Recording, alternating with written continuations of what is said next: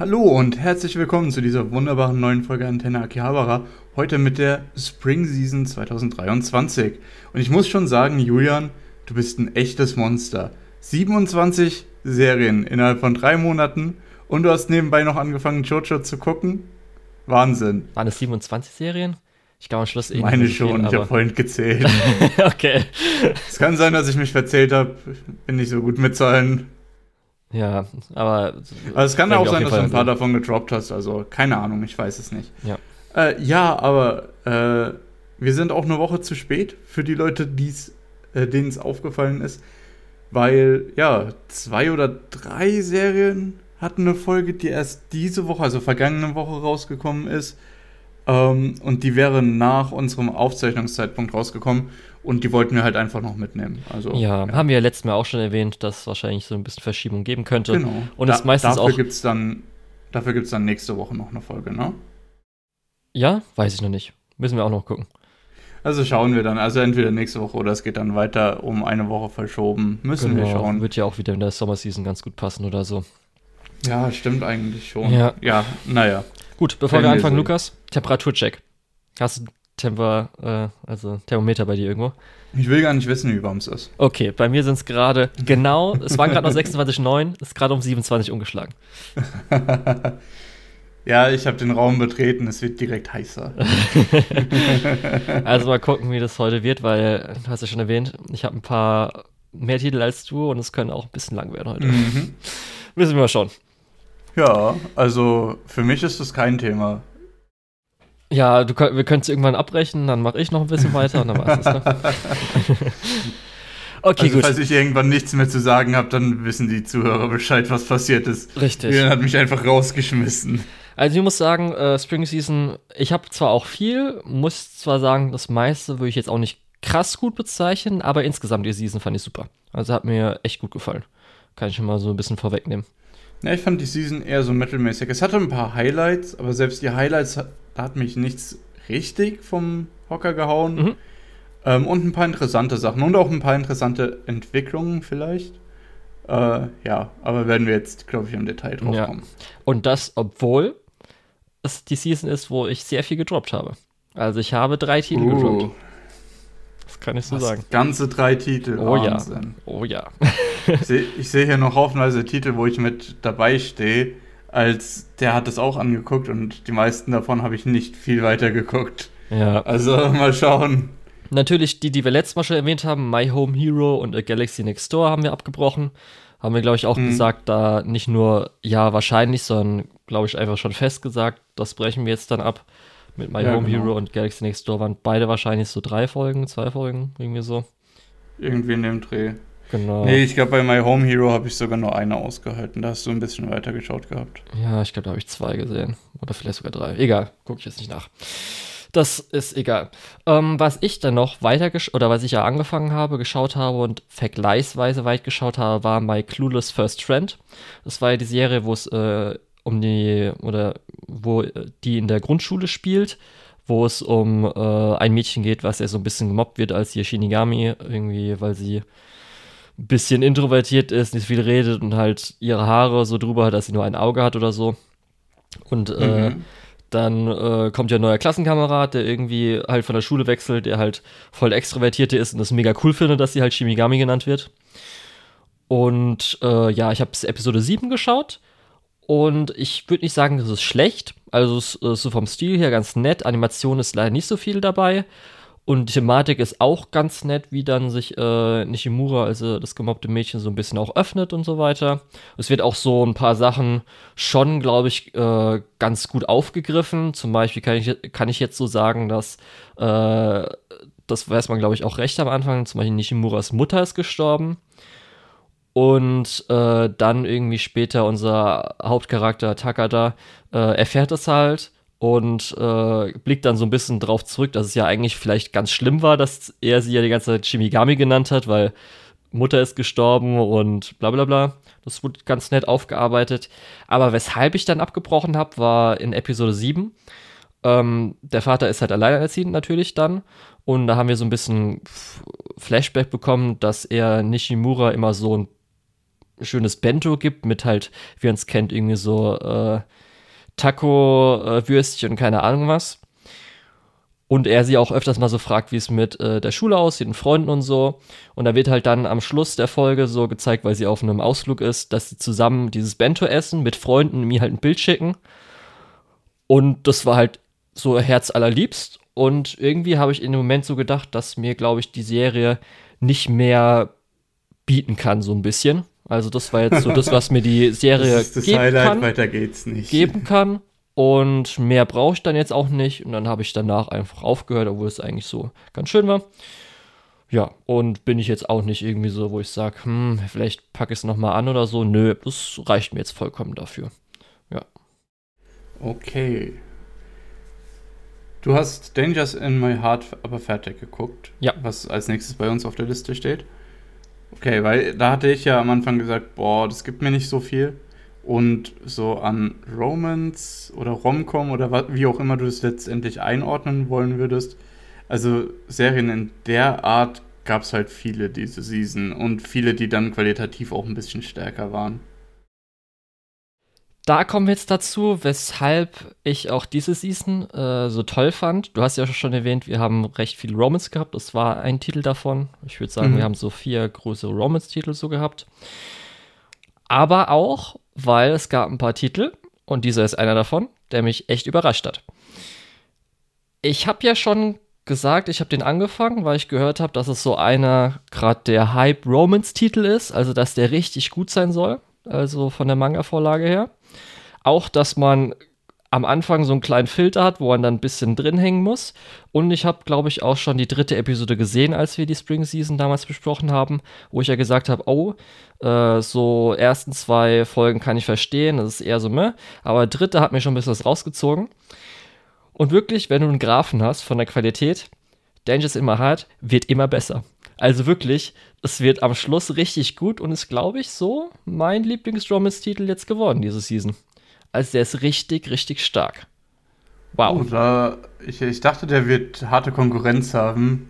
Und ich habe den abgebrochen, weil ich dachte, da, da passiert nicht mehr groß was. Aber interessant, interessant, dass der für dich so gestiegen ist Ja. in der Also es Qualität. geht halt echt viel aus so um Unsicherheiten. Ähm, Mhm. Gerade auch noch die letzte Folge ist nochmal so Rückbezug auf den Anfang, den du ja dann wahrscheinlich eher ein bisschen abschreckender fandst. Mit Mhm. auch richtig guter Introspektion von dem Ganzen, wie die ganzen Szenen dargestellt werden, gerade immer so, weil es gibt äh, zum Ende hin immer so ein Key-Visual mit Karte 11 und dann dem Folgentitel. Und wie das Ganze aufgebaut wird, ist halt echt richtig schön. Charaktere entwickeln sich auch äh, echt gut weiter und äh, dafür, dass es halt Mittelschule ist, finde ich gut dargestellt. Lustigerweise, irgendwie so eine Woche oder sowas, nachdem ich äh, den Anime abgeschlossen hatte, habe ich einen Podcast gehört. Weiß nicht, ob ich kurz erwähnen soll, also Reconcilable Differences. Ähm, habe ich dann von vorne gerade neu angefangen gehabt. Und dann ging es auch darum, ähm, es sind halt auch zwei irgendwie 40, 50 plus Männer, äh, die Mhm. dann so darüber reden, äh, wie sie so geworden sind, wie sie sind. Und dann ging es auch um die Schule. Und einer davon, weil halt ein bisschen nerdy und so weiter, hat halt gesagt, oder hat halt so erzählt, wie er in der Schule war. Und das fand ich dann schon so krass, weil als ich das so gehört hatte und er es so ein bisschen psychologisch auch so in Anführungsstrichen aufgearbeitet hat, das hat halt einfach so gut auf unsere Hauptfigur aus The Dangers in My Heart gepasst, dass ich schon so dachte, wow, okay. Also ich habe das ja eh schon wertgeschätzt, wie so ein bisschen der Charakter war und sich entwickelt hat und weshalb er diese Probleme in Anführungsstrichen hatte. Aber gerade nach der letzten Episode plus dann dem Podcast fand ich dann echt einfach, wow, das ist ja einfach ein, fast eins zu eins so ein bisschen. Richtig gut. Also hat mir richtig, wirklich gut gefallen und kann ich auch vollkommen nachvollziehen, weshalb die Leute ihn auch so gut fanden. Es war halt wirklich so, er wurde halt echt besser. Das ist ja das Geile. Du konntest halt wirklich sehen, dass jedes Mal hast du so gemerkt, so, okay, das hat mir jetzt noch mal besser gefallen oder das hat ja noch viel besser zusammengepasst. Man hat eine richtige Also- Steigerung gemerkt. Also einfach eine Romance, die sich sehr steigert. Ja, Aber so ein bisschen an einem Punkt anfängt, wo man sich eher so denkt, oh, weiß nicht so. Ist ganz okay. Ja, also ein bisschen, das ist ja so ein bisschen edgy, ein bisschen weird, finde ich das so gut, weiß ich Mhm. nicht. Aber am Schluss freue ich mich einfach jetzt auf die zweite Kur der Season, ich weiß nicht. Und ähm, ja, das wird auf jeden Fall so eine der richtig guten Romance-Titel, auf die man sich immer freuen kann. Und würde ich auf jeden Fall weiterempfehlen. Und Zweichi, glaube ich, dir auch weiterempfehlen, dass du vielleicht auch nochmal anfängst. Oh, das hättest du mir während der Season sagen müssen. ja. Nein, aber okay. Ja, dann in dem Fall können wir jetzt nicht mehr groß drüber reden, aber ich schaue nochmal rein und ja. dann können wir vielleicht im in unserer Preview für die übernächste Season. Wenn es zwei K ist, ist wahrscheinlich eine Season dazwischen. Ja, ich glaube, Winter kommt dann das, was Season 2 ist. Okay, ja. also zwei Seasons dazwischen. Ja. Das heißt, ich habe auch genug Zeit, das aufzuholen. Genau. Und dann schaue ich mal, ob äh, ich da dir zustimmen kann. Ja. Ähm, ist Yuri is My Job dann auch immer besser geworden? Das würde ich nicht sagen. Also, es war ja auch schon mir so, hätte ich, hätte ich schon gedacht, dass es vielleicht eher nicht so ein Ding ist. Es war ja auch eine der, des Cringe-Trios Dangers in My Heart ist da auch schon zurückgegangen. Juris mein Job ist leider teilweise gleich geblieben für mich. Problem bei mir war so ein bisschen ähm, gerade das letzte Drittel oder so ab Episode 5 bis halt Episode 11 wurde halt so ein Drama von äh, Kanoko, dem blauen Mädchen, behandelt, was ich halt am uninteressantesten fand. Also mhm. so unsere beiden Hauptfiguren, Hime und äh, Jane, äh, Jano, die, wo man auch so ein bisschen Flashback bekommen hat, wie sie zusammenhängen, fand ich super, hat mir gut gefallen. Äh, Sumika, die, das Gal, Geru, fand ich auch mega als Charakter. Sie hat halt auch eine größere Rolle dann gespielt, natürlich bei Kanoko. Aber das Kanoko-Ding war halt. Dass dir die Gals so, gefallen, musst du eigentlich nicht jedes Ja, nee, ich meine, äh, ich meine halt auch so mit, äh, wie sie ja, halt weiß, in der Situation sich auch verhalten haben und so. Aber halt Kanoko war so ein bisschen so, hätte ich jetzt mhm. nicht gebraucht. Und wenn eine zweite Staffel kommt, würde ich es angucken, weil ich denke, dass sie dann einen Ticken in den Hintergrund äh, kommt. Aber so war es zumindest für mich gut genug, dass ich halt komplett geschaut habe. Okay. Und für die paar Dinge, die dann so basiert sind, hat, auf, hat mich auf jeden Fall gut unterhalten, würde ich sagen. Und dann gehen wir weiter mit Kobo-san won't, äh, won't Let Me Be Invisible. Das war kein Teil deines Cringe-Trios, ne? Ich glaube, nee. ich weiß nämlich noch, was das dritte war. Weil das dritte war von der Qualität eigentlich ziemlich gut. Aber ich kann nicht, ja. äh, äh, also wenn es das ist, woran ich denke, kann ich nicht äh, bezweifeln, dass es definitiv in das Cringe-Trio gehört. Ja, das waren die, war auch nur die ersten zwei oder erste Episode. Danach mhm. kam auch nichts mehr Cringiges für mich, glaube ich. Ja, ich verstehe voll, was du meinst. Ja. Aber Kobo, was hat Kobo denn gemacht? Ähm, Kubo war ja so ein bisschen, es ist ja wegen Produktionsproblemen in diese Season noch reingerutscht. Das heißt, irgendwann mhm. mitten der Season bei Episode 7 weitergelaufen. Und ja, ist auch halt dieses äh, Neck-Genre, das heißt, Mädchen neckt die ganze Zeit ein Jungen oder so. Und da war ja so ein bisschen das Ding, dass er so in Anführungsstrichen fast äh, übernatürlich nie so richtig wahrgenommen wird.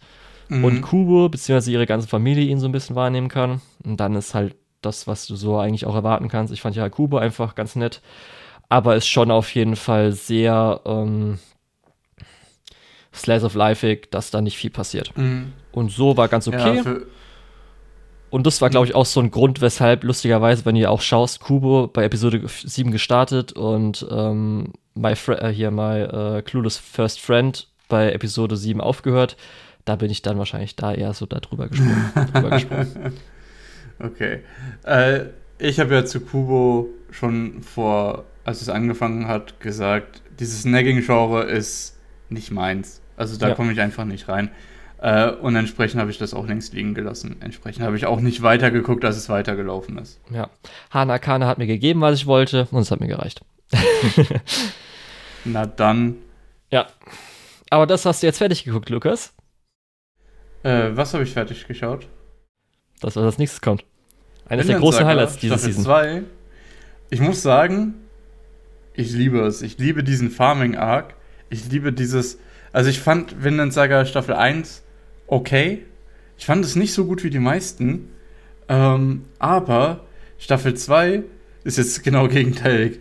Äh, viele Leute sagen, boah, mm, Farming Arc voll langweilig. Ich muss sagen, nee, das ist genau die Charakterentwicklung, die ich sehen wollte.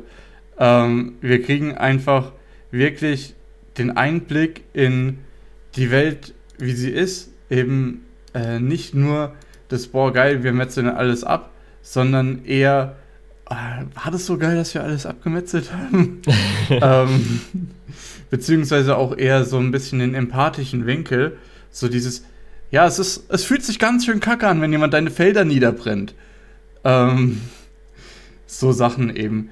Äh, also mochte ich echt gerne auch diese ganze, ähm, ich habe keine Feinde oder beziehungsweise du hast keine Feinde, äh, Grundthematik, die da eben liegt, die sind eben in dieser durchaus feindseligen Welt und äh, eben der, das, was am Ende resoniert, ist, du hast keine Feinde. Du musst niemanden umbringen, einfach nur weil er einer anderen Fraktion angehört. Äh, ja, und Gewalt ist nicht die Lösung. Es hört, sich, hört sich irgendwie ein bisschen dumm an. Es hört sich auch für einen Anime, der in, in dem Bereich Action fällt und hier bei Mal zumindest auch mit, dem The äh, mit den Themen Gore noch gelistet ist, äh, fühlt sich das irgendwie ein bisschen falsch an, genau diesen Punkt so nah zu beleuchten. Aber ich finde gerade diese Dissonanz funktioniert ganz gut und vor allem, dass wir eben eine Figur haben, die in dieser Gewalt so aufgegangen ist und jetzt zurückschaut und sagt, es war nicht richtig, ist irgendwie, also ich mochte es sehr, sehr gerne. Ja, also ist für mich auf jeden Fall auch eine der Highlights diese Season. Ähm, das ist jetzt dann die zweite Hälfte. Wir haben ja die erste Hälfte auch schon äh, mhm. gehabt natürlich und da ein paar Highlights, wie zum Beispiel die Askelatt-Szene und sowas. Mhm. Und ähm, was ich auf jeden Fall, glaube ich, sagen kann für mich, ich glaube, die Serie wird auf jeden Fall nochmal besser, nochmal einen Ticken besser funktionieren. Auf jeden Fall, ja. Wenn du ähm, das dann auf einmal schauen kannst oder dir selbst so. Ich, so ich dachte, du willst sagen, die Serie wird jetzt in Zukunft auf jeden Fall nochmal besser. Ach so, äh, ja, aber ja, ja, nee. Äh, also, ich glaube auch, ich glaube auch, dass hintereinander zu schauen mit der ersten Staffel dürfte auch noch ein bisschen helfen. Weil ich hatte auch ein bisschen das Gefühl, dass nicht mehr alles so 100% klar war, was in der ersten Staffel passiert ja, ist. Gerade wenn du da auch noch äh, die Entwicklung der Figuren, die du mhm. jetzt hier dann vorgestellt bekommen hast, dann nochmal ein bisschen eher im Kopf hat mit Aina und sowas. Ja. Aber da auf jeden Fall Nebenfiguren sind alle super. Also wirklich Aina, nennen wir sie jetzt Anese, ich weiß nicht nämlich, wie, wie sie richtig ausgesprochen wird, so wird sie ja dann im Japanischen. Ahnheit. Ja, weiß nicht, ob sie, wird sie so ausgesprochen? Ich habe keine Ahnung. Ich, ich weiß nicht, das ist, das ist ein das ist eine Sprache aus unserem Sprachraum und ich weiß nicht. Ich denke schon. Okay. Dann sagen wir einfach mal Ahnheit, wenn du so sagst. Äh, und äh, wie gesagt, super. Dann, wir haben hier dann auch ein bisschen so die Action, in Anführungsstrichen, in der zweiten Staffel, äh, in der zweiten Hälfte der zweiten Staffel. Mhm.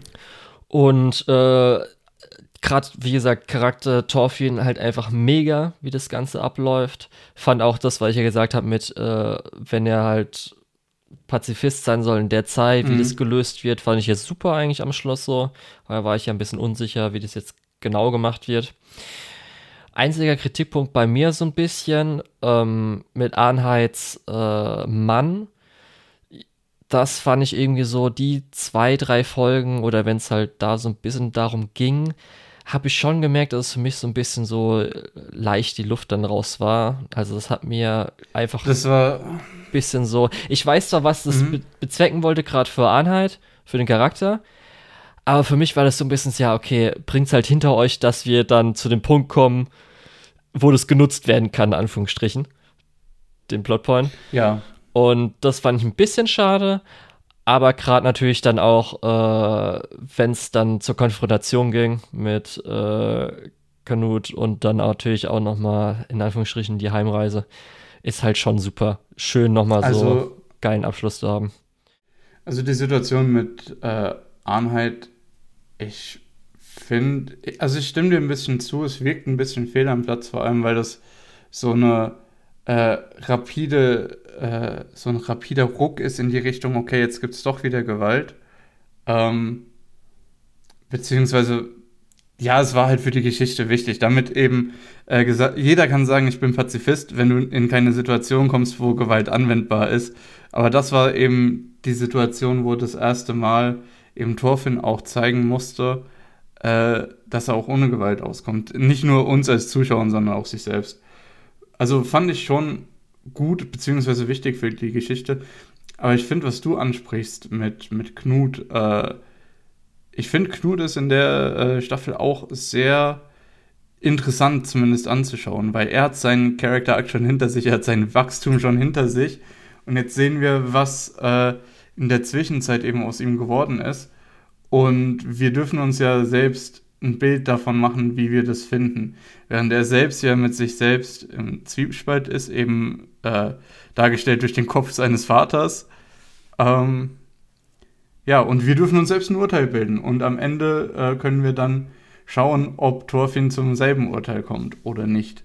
Und das war, äh, das war auch ein sehr spannender Teil von dem Ganzen. Ja, aber echt Nebencharaktere, wenn du halt vorstellst, wie die ganze Entwicklung von Ketil ist, von Olma mhm. sogar, wo er am Anfang wahrscheinlich so dachte, was ist das für ein äh, Typ, äh, klappt es so? Und am Schluss muss man schon sagen, fuck, das hat richtig gut geklappt.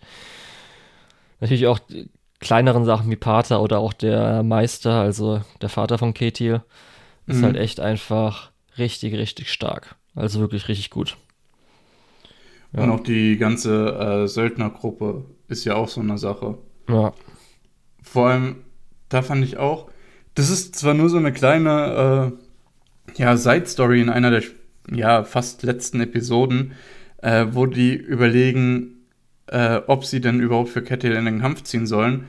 Und das fand ich auch so krass, weil die diskutieren ja, sollen wir unseren Job machen jetzt, wo es, wo es tatsächlich das erste Mal schwer wird, wo wir das erste Mal in Gefahr sind, obwohl wir die ganze Zeit für praktisch irgendwelche Sklaven schikanieren bezahlt wurden ähm, und dass da viele von denen eben gesagt haben, ich glaube, ich bin dafür nicht bereit. und es hat eben diese, ich, ich glaube, das ist halt auch wirklich was Söldner, was der Ruf von Söldnern so in dieser Zeit war. Und gerade mit Hebi, Snake oder äh, Schlange, je nachdem, welche Version man geschaut hat, äh, der dann auch sagt, ey Leute, jetzt kommt mal. Wir werden die ganze Zeit schon bezahlt, wo ist eure Loyalität? ähm, ja, der dann eben so ein bisschen den Gegenentwurf darstellt, eben diesen ehrbaren Söldner, das, was man äh, eigentlich sich hätte erhoffen sollen. Oder ja, das, was man eigentlich bezahlt hat, so. Ja. Ja, und so ein bisschen Action hat man ja auch, bevor die große Action am Schluss kam, so zwischendrin, war ja auch ganz nett auf jeden Fall. Ähm, bisschen Auflockerung, Anführungsstrichen, auch wenn es nicht so locker war. Und ja, dann äh, natürlich das epische Finale, Konfrontation plus dann nochmal ein kleiner Abschluss. Mit natürlich Hoffnung, dass dann auch noch der Rest irgendwann animiert wird. Das ist halt natürlich ein bisschen schwierig, aber könnte mhm. ich mir vielleicht vorstellen, weil es schon ein bisschen vielleicht so ein Passion-Projekt von der ähm, von dem Produktionsteam war. Darum ja, merkt man ja auch dadurch, dass, dass die diese IP von Wit mitgenommen haben nach Mappa ich meine, es ist ja alles unter derselben Produktionsfirma, aber man kann, es kann ja sein, dass nicht alles dann so reibungslos geklappt hat, weil ich glaube, dass man schon ein bisschen dafür kämpfen musste, das von einem Studio in ein anderes zu bringen. Ja, und sie haben sich auch gut Zeit genommen. Man hat ja auch gehört so von der Produktion, dass sie auch schon recht früh fertig waren. Plus natürlich dann jetzt, ähm, Manga geht ja langsam zu Ende, der letzte Arc, so wie ich verstanden habe. Das heißt, vielleicht erfährt man am Schluss dann was und das dann gesagt wird hier, ja, der Rest wird komplett alles nochmal animiert. Das wäre auf jeden Fall schön und das war auf jeden Fall so eines der großen Highlights abgeschlossen. Mal gucken, wie oft wir hören werden in irgendwelchen Sätzen oder irgendwelchen Referenzen mit Ich habe keine Feinde. Das äh, ist auf jeden Fall so ein, glaube ich, vielleicht Anime-Zitat, was sich jetzt ein bisschen so einbrennt über die nächsten Jahre. Ich glaube, das ist vor allem eine sehr resonante philosophische Idee einfach, dass man eben nicht jedem erstmal mit also dass man niemandem mit Feindseligkeit gegenüberstellen stehen muss. Vor allem nicht, wenn man die Leute nicht kennt, was ja hier in dem Fall ja so ist. Er sagt ja dann häufig, oh, ich muss die und die töten und nein, nein, musst du nicht. äh, du kennst die gar nicht, was haben die dir getan?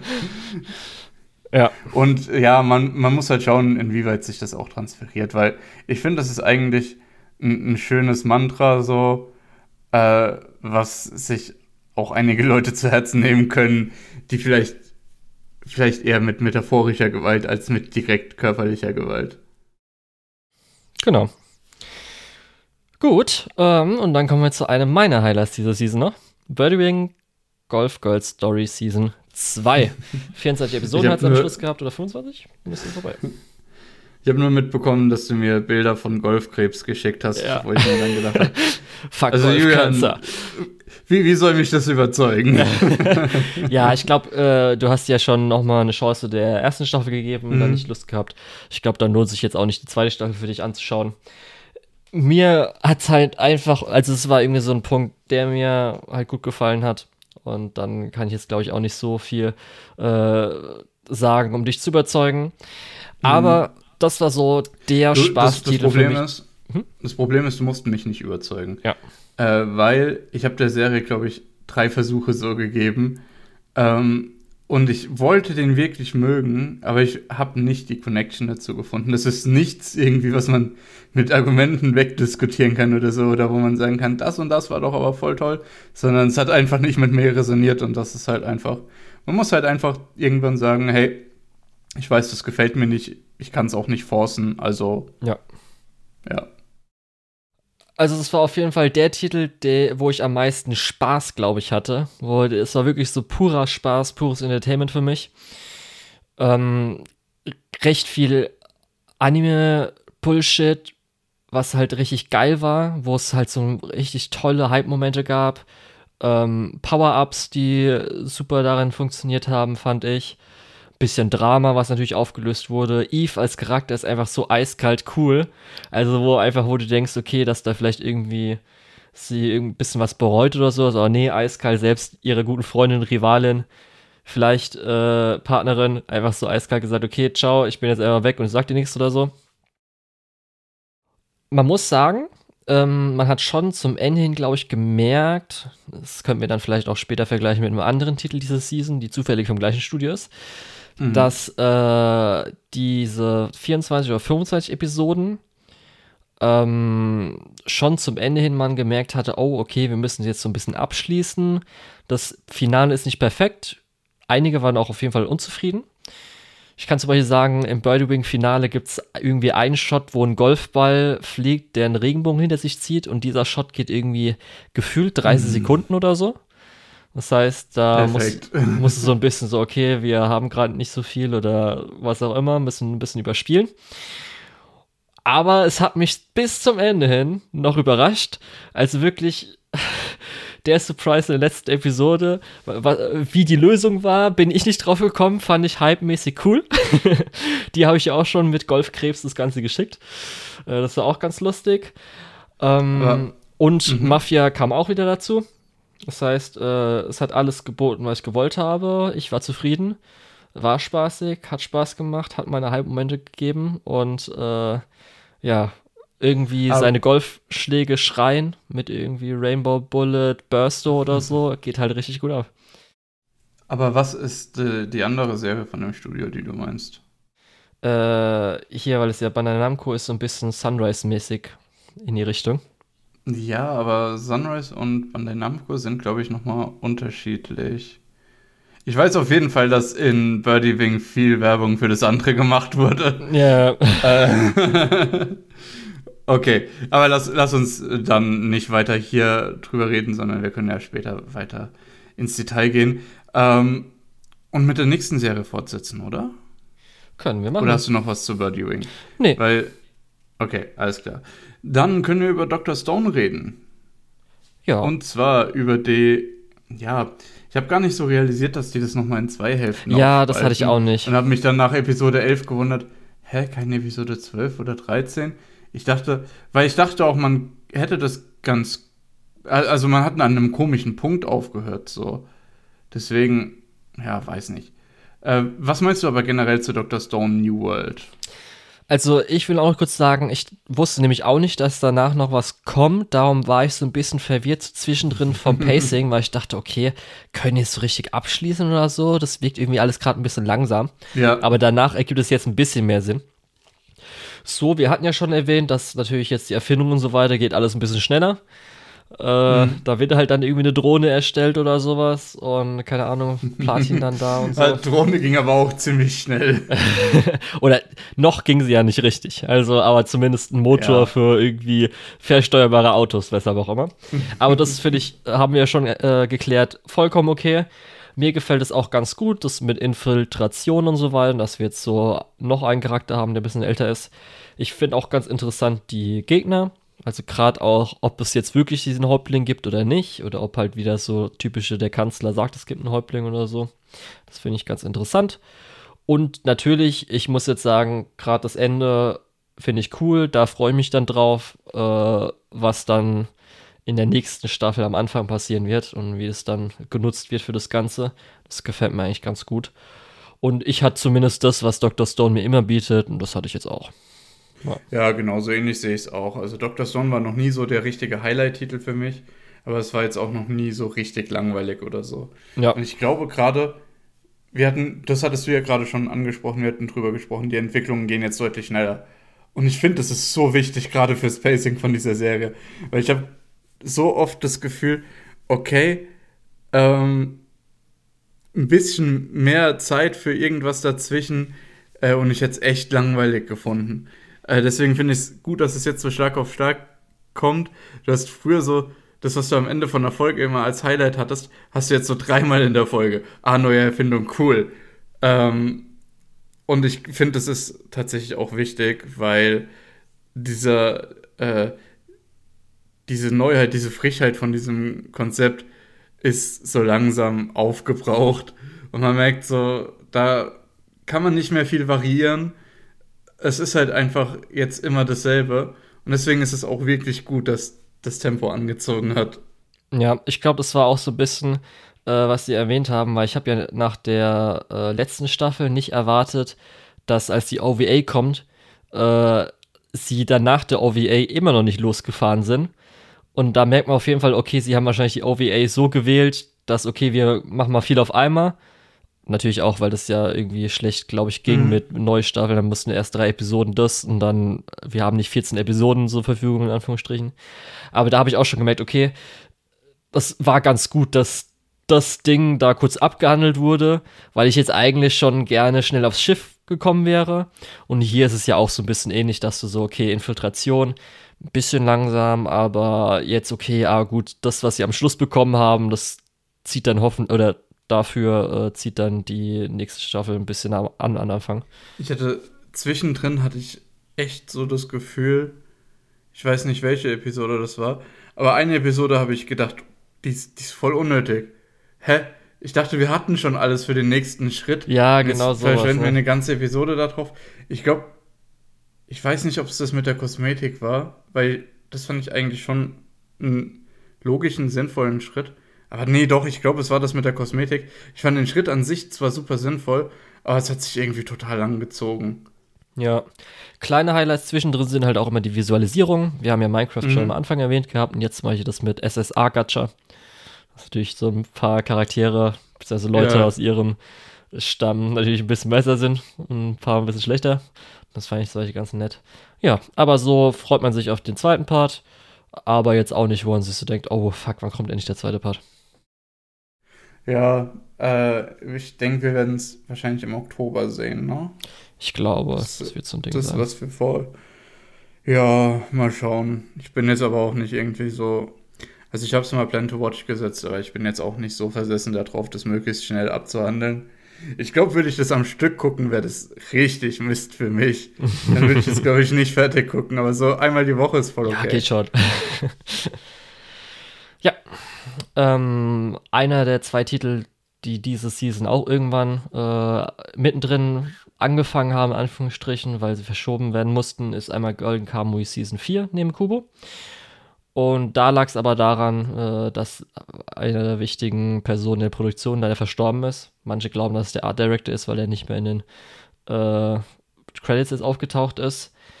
Hat auch bei Episode 7 gestartet, war, glaube ich, recht ähnlich. Ähm, ja, du hast, hast du Golden Kamuy irgendwas mal gesehen eigentlich? Ja, ich habe mit der ersten Staffel angefangen und dann zwischendrin abgebrochen. Aber das ist sowas, was ich potenziell weitergucken möchte. Okay. Nur ich habe noch nicht irgendwie Zeit oder Muse dafür gefunden. Ja, also so wie es ja auch scheint, es wurde ja schon die neue Staffel angekündigt, die glaube ich jetzt auch Final Season angekündigt wurde. Also es wird komplett adaptiert werden. Ist ja auch schon vorbei der Manga. Und ähm, ich, man muss schon sagen, glaube ich, dass bis auf die letzte Episode ein bisschen die Animationsqualität und auch das Pacing gelitten hat. Das hat man schon leicht gemerkt, gerade die ersten Episoden äh, nach dem Neustart. Aber halt das, was Golden Kamuy halt gut macht, das ist halt dieses Game of Thronesige mit Leute treffen sich, werden wieder in Gruppen getrennt, neu durchgemischt, äh, gibt verschiedene Gruppierungen, die sich absplittern untereinander, Spione, jetzt gibt es eine neue Fraktion oder zwei neue Fraktionen fast, kann man schon so sagen. Und wir haben halt dann natürlich mit diesmal ein bisschen weniger, aber wir kriegen das jetzt durch die Gefolgsleute, durch die Backgrounds und wie sie sich jetzt weiterentwickeln mit, mit äh, Tsurumi, der der große wahrscheinlich Endgegner sein wird, der halt einfach richtig stark als Villain ist. Und ähm, ja, so muss ich echt sagen, es gibt dann natürlich noch die eine große Highlight-Szene, weil das ist ja so das Ding, das bei Golden Kamui, ich schaue jetzt natürlich auch Jojo währenddessen, aber das hat mhm. ja auch dieses bisschen bizarre, weirde, wo du so denkst, what the fuck passiert hier denn gerade? Zum Beispiel in die, in die OVA wurde ja mal ausgelagert, kleiner Spoiler, äh, einer der ähm, Gefangenen, die ja gesucht werden, hat halt Sex mit einem Bären und hier passiert auch was Weirdes mit dem Bär. Also die, die eine Folge fängt zum Beispiel an, dass einfach ein Bär so ganz komisch chromo, also chromatisch von der Farbe her, ein Bär fängt auf einmal an zu schweben und explodiert dann alle Innereien fliegen halt rum. Und sowas passiert da halt genauso mit wahrscheinlich dem größten Highlight dieser Season, also komplett dieser Season, ist das äh, in Anführungsstrichen Jack the Ripper Duell. Mehr will ich nicht sagen. Die meisten Leute wissen, was es ist. Man wusste auch nicht, ob es animiert wird, aber es wird animiert. Und so freue ich mich halt einfach auf die neue Staffel. Ich fand zwar so ein bisschen okay, es wurde nicht großartig, glaube ich, was aufgebaut für die neue Staffel. Das ist jetzt einfach nur der Punkt, wo sie halt jetzt enden können. Also es ist noch nicht so, wo du merkst, okay, wir sind jetzt gerade im Endgame oder so. Aber ähm, dadurch, dass halt gesagt wird, wahrscheinlich es wird komplett adaptiert, freue ich mich halt drauf. Und so macht halt immer ein bisschen Spaß auf jeden Fall. Ja.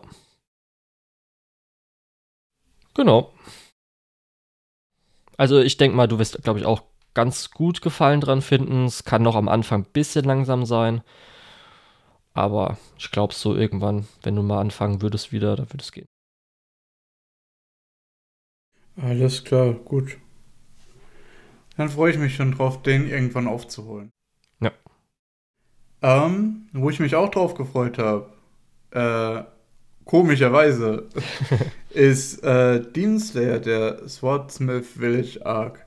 Weil ich habe ja schon mehrfach gesagt, das ist so eine Sache, wo ich mir nicht sicher bin, ob die gut oder schlecht ist, beziehungsweise wo ich immer so ein bisschen am Hin und Her springen bin zwischen gut und schlecht, weil die erste Staffel war so, ja, typischer schonen Mist. ähm, ja, aber halt, aber halt, Moment, wichtig, ja. gut animiert mhm. und die emotionalen Highlights hitten halt. Es hat halt funktioniert. Es ist halt aber so der typische Schonenmist. ähm, dann hatten wir den Train Arc, cool, schon Mist in Zügen ist halt auch cool. Ja. Kann nichts sagen. Und ist zum Glück Der auch ein Film gewesen. Das heißt, Pacey-mäßig genau, ging halt richtig ja. gut klar. Der Entertainment District Arc, ja, fand ich bis jetzt so ein bisschen der beste, mhm. weil die halt diesen ganzen Bullshit rausgeschnitten haben und direkt zu, ja, wir wissen, ihr wollt eigentlich nur sehen, wie sich Leute auf die Fresse hauen und zwar in gut animiert. Ähm, und dieses Mantra haben sie zum Glück auch im Swordsmith Village Arc verfolgt. Wir kriegen so drei, vier Episoden die Charaktere vorgestellt, die relevant werden. Und dann greifen die Dämonen auch schon an. Und dann ist bis zum Ende der Staffel wirklich nur noch Dämonenfight. Ähm, ja, und das ist eigentlich alles, was ich von Demon Slayer will. Okay. Wir haben natürlich schon Ausgang, dass Inosuke und Zenitsu nicht dabei sind. Das heißt, eigentlich könnte man denken, es wird wahrscheinlich jetzt die beste Staffel. Ähm, also Inosuke ist noch okay, aber Zenitsu nicht dabei. Eigentlich müsste ja dann das Highlight der ganzen Serie sein.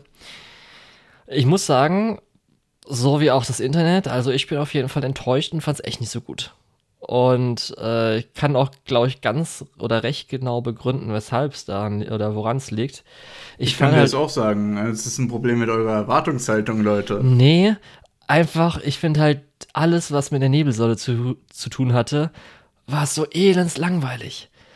Null Bock gehabt. Der hat auch dreimal ein Flashback bekommen. Kann es sein, so ungefähr? also der war, glaube ich, wirklich zweieinhalb Nee, Folgen der- der oder drei Folgen sehr, war er im lang. Wasser, in dieser Wasserkuppel drin.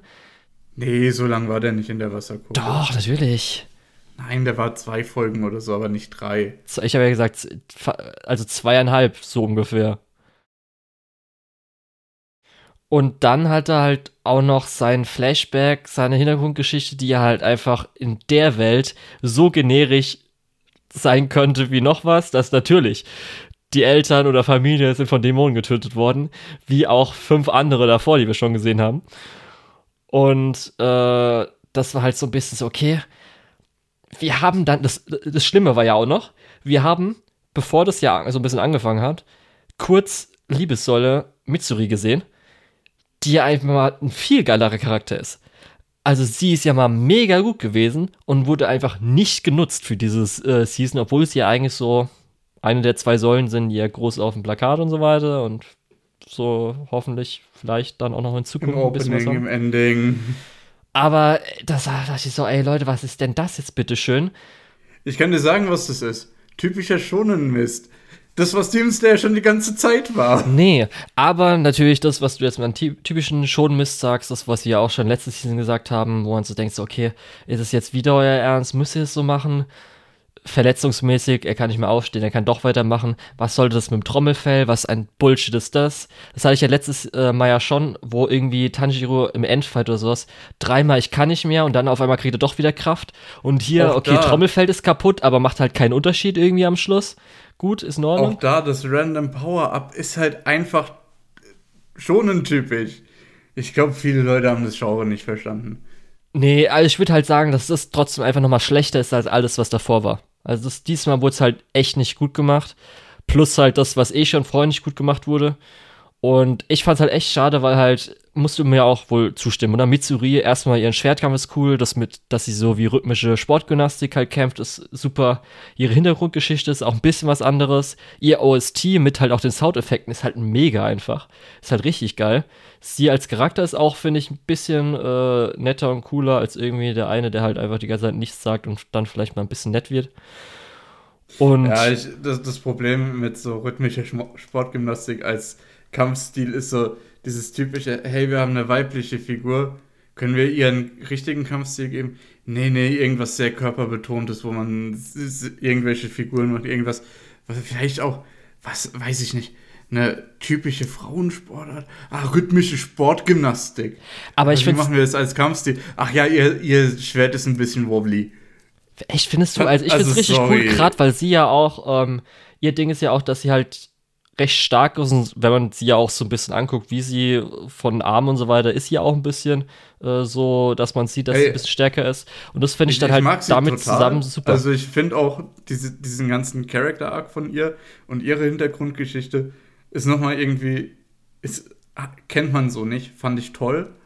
Ähm, also kennt man so schon, aber jetzt in, in schonenden Kreisen eher selten. Trotzdem fand ich toll. Mhm. Und ähm, ja, ein bisschen underutilized, gebe ich dir recht. Äh, auch, dass ihr Kampf praktisch äh, nicht gezeigt wird, sobald die anfangen. ja, das dachte ich auch so. Jetzt ist sie schon mal kurz Fand da. ich ein bisschen lame. ähm, ja, aber im Endeffekt,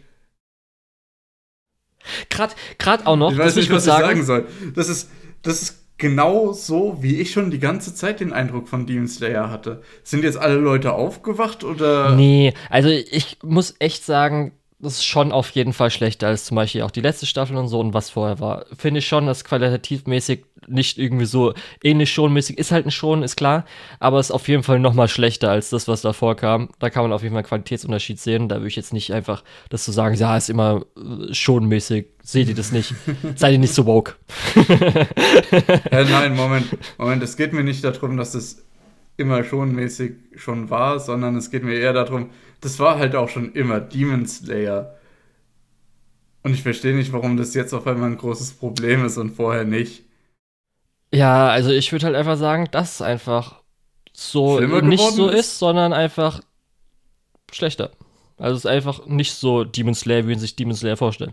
Würde ich einfach Okay. so krass sagen. Alles klar. Oder Ja, zumindest für halt die mich- schlechtesten Eigenschaften davon verstärkt. Für, für mich ist im Prinzip das so ein bisschen gewesen, alles, was ich mir von Demon Slayer erwarte. Und deswegen, also meine Erwartungshaltung wurde irgendwie erfüllt. Ja. Äh, deswegen kann ich das alles irgendwie auch nicht ganz so nachvollziehen, wenn Leute sagen, ja, es ist deutlich schlechter als vorher Demon Slayer war. Ja, aber Ja. muss Ein jeder halt Ding- für sich selbst wissen, so. Äh, was mich auch richtig aufgeregt hat, dass das Ausgangsmaterial diese scheiß kleinen Kreise hatte, die eingebrannt sind. Muss ich ehrlich sagen, was ist los, Leute? Was soll denn der Scheiß? Ist das extra gemacht worden oder habt ihr es übersehen? Weil das wäre recht peinlich. Äh, ist es dir aufgefallen? Mm, nicht direkt. Äh, das war, ich weiß nicht, ob auch links, rechts, auf jeden Fall oben und unten. Äh, sage ich mal so, also genau bei geviertelt. In der Mitte, oben und unten, waren zwei kleine eingebrannte Kreise. Im Bei welcher Folge immer. Immer. Also ich glaube fast mich, immer. Also wirklich die letzten Episoden ist. alle waren es auf jeden Fall. Irgendwann ab auch, äh, mir ist glaube ich zum ersten Mal aufgefallen ab Episode 5, als es irgendwie so ein bisschen dunkler war, glaube ich. Aber dann war auf jeden Fall fast durchgehend, glaube ich, immer. Okay, wundert mich, dass mir das nicht aufgefallen ist, weil normalerweise Ja. fällt mir sowas auf. Richtiger Bullshit, hat mich richtig aufgeregt. Naja. Gut. Und ja, wie ey, gesagt, Lukas, aber ansonsten, äh, Ufotable Animation ist Ja. halt krass. Für Kampfszenen ist halt krass. Hat halt Spaß gemacht. So. ja. Und Lukas, glaubst du jetzt nicht. Demon Slayer hat eine vierte Staffel bekommen. Oder bekommt eine. Warum sollte ich das nicht glauben? halt dich fest. Gut. Nein, aber äh, ohne jetzt nochmal zu spoilern, kurze Anmerkung zum Ende. Das fand ich ganz. Ja, ist spannend. ganz nett Du hast, dich, du hast dich dann zwar drüber lustig gemacht, aber. Hab ich lustig äh, gemacht? Ich hab's dir einfach nur war- geschrieben. War ja auch ein bisschen. Habe einfach nur. Yogata dir geschrieben. Ja. Yogata, nee. Ja, okay. Ähm, gehen wir weiter oder hast du noch was zu Demon Slayer? Nee, wir können weitergehen. Okay, dann sprechen wir über ja, was was vorher eins deiner Highlights war, über äh, Mobile Suit Gundam The Witch from Mercury, Genau. Staffel 2. Beziehungsweise Fand Part ich 2. ehrlich gesagt, also ja, Das ist immer so schwierig heutzutage. fand ich ehrlich gesagt eher so, naja. Ich fand es auf jeden Also ich Fall. fand die erste, ich fand die erste schon nicht gut. Mhm. Ähm, hauptsächlich eben wegen diesem Schulsetting, was von den interessanten Sachen oft eher abgelenkt hat. Und dann, wo man jetzt dachte, das Ende von der ersten Staffel, da passiert jetzt in der zweiten Staffel viel. Ich habe das Gefühl, da hat man kaum was mitgemacht. Echt? Muss gerade überlegen, so, okay, was war der Jeturk-Konflikt? Natürlich dann nochmal zwischen. Ich meine spezifisch die, die Nummer, wo Soletta jemanden einfach zerquetscht hat. Ja, ja, ich weiß schon, darum, Äh, ich habe gerade halt und das ist- Das war dann so eine, aber- das war dann so eine Throwaway-Line, so. Also ich, ich finde das immer noch nicht cool, aber okay. So, Okay. ja, ja, mm, Ja, also ich muss halt sagen, ähm, ich fand jetzt insgesamt, so wie es ja zu Ende ist, ist es ja zu Ende. Man hat ja vorher die Mhm. ganze Zeit gemunkelt, gerade Leute, die halt gerade kennen. Anscheinend ist es so, dass eigentlich immer neue äh, alternativen Universen kriegen eigentlich immer so 50 Episoden. Das heißt, man hat gedacht, danach, nach den 25 Episoden oder wie viel das waren, wird jetzt nochmal angekündigt, okay, jetzt kommt nochmal irgendwann der Batch im nächsten Jahr, gerade weil es ja auch so in Japan ging der richtig ab. Also so eine der erfolgreichsten äh, Gundam-Anime Ich der find- letzten Jahre, des letzten Jahrzehnts. Also ich finde das Krasse an dem Anime ist halt, die Produktion ist richtig gut. Ähm, so Opening und Ending sind super catchy, alle vier. Ähm, und auch insgesamt, die Figuren sind irgendwie gut designt, also wo du wirklich auch das Gefühl hast, das sind krasse Character Designs, die auch so aus dem aus der Masse hervorstechen. Aber ich finde halt storytechnisch hat es null gezündet. Mhm. Genau, und da will ich halt sagen, so ein bisschen ist halt dann wirklich komplett abgeschlossen. Also es, sie haben halt so ein Ende gemacht, wo dann so ziemlich alles, okay, ist jetzt zu Ende. Wir haben alle so Dinge, die es gab, so ziemlich eigentlich so geklärt, erklärt. Und ähm, das hat man dann auch so ein bisschen, dann jetzt glaube ich so, wenn man auf das Ganze so schaut, sie haben halt dann einfach für mich mh, gut, kompetent eine 25-Episoden-Serie gemacht, mit halt so ein paar Konflikten hier, ein paar Entwicklungen da. Aber jetzt echt nichts Großartiges. Für mich ist halt ähm, das, was man immer sagt mit äh, wenig Lows, viel Highs oder die Highs sind richtig groß und die Lows sind richtig niedrig oder ist halt gleichbleibend. Für mich ist halt wirklich so, geht gut, äh, gut einfach bei einer 7 von 10 immer komplett durch. Hat halt nichts, wo ich sagen würde, oh, das hat mir, also es war ein richtiges Highlight, richtig gehypt. Es war halt einfach gut, kompetent, 25 Episoden, Gundam-Anime gemacht, wie man sich vielleicht vorstellen könnte. Und das hat für mich vollkommen ausgereicht. Ich war richtig zufrieden am Schluss so ein bisschen, auch wenn ich so bei manchen gehört habe, waren eher gerade zum Ende hin, dass irgendwie alles schnell nochmal äh, zu Ende gehen musste, in Anführungsstrichen, dass da so ein paar Sachen halt kamen, um das dann einfach so, okay, das ist zu Ende.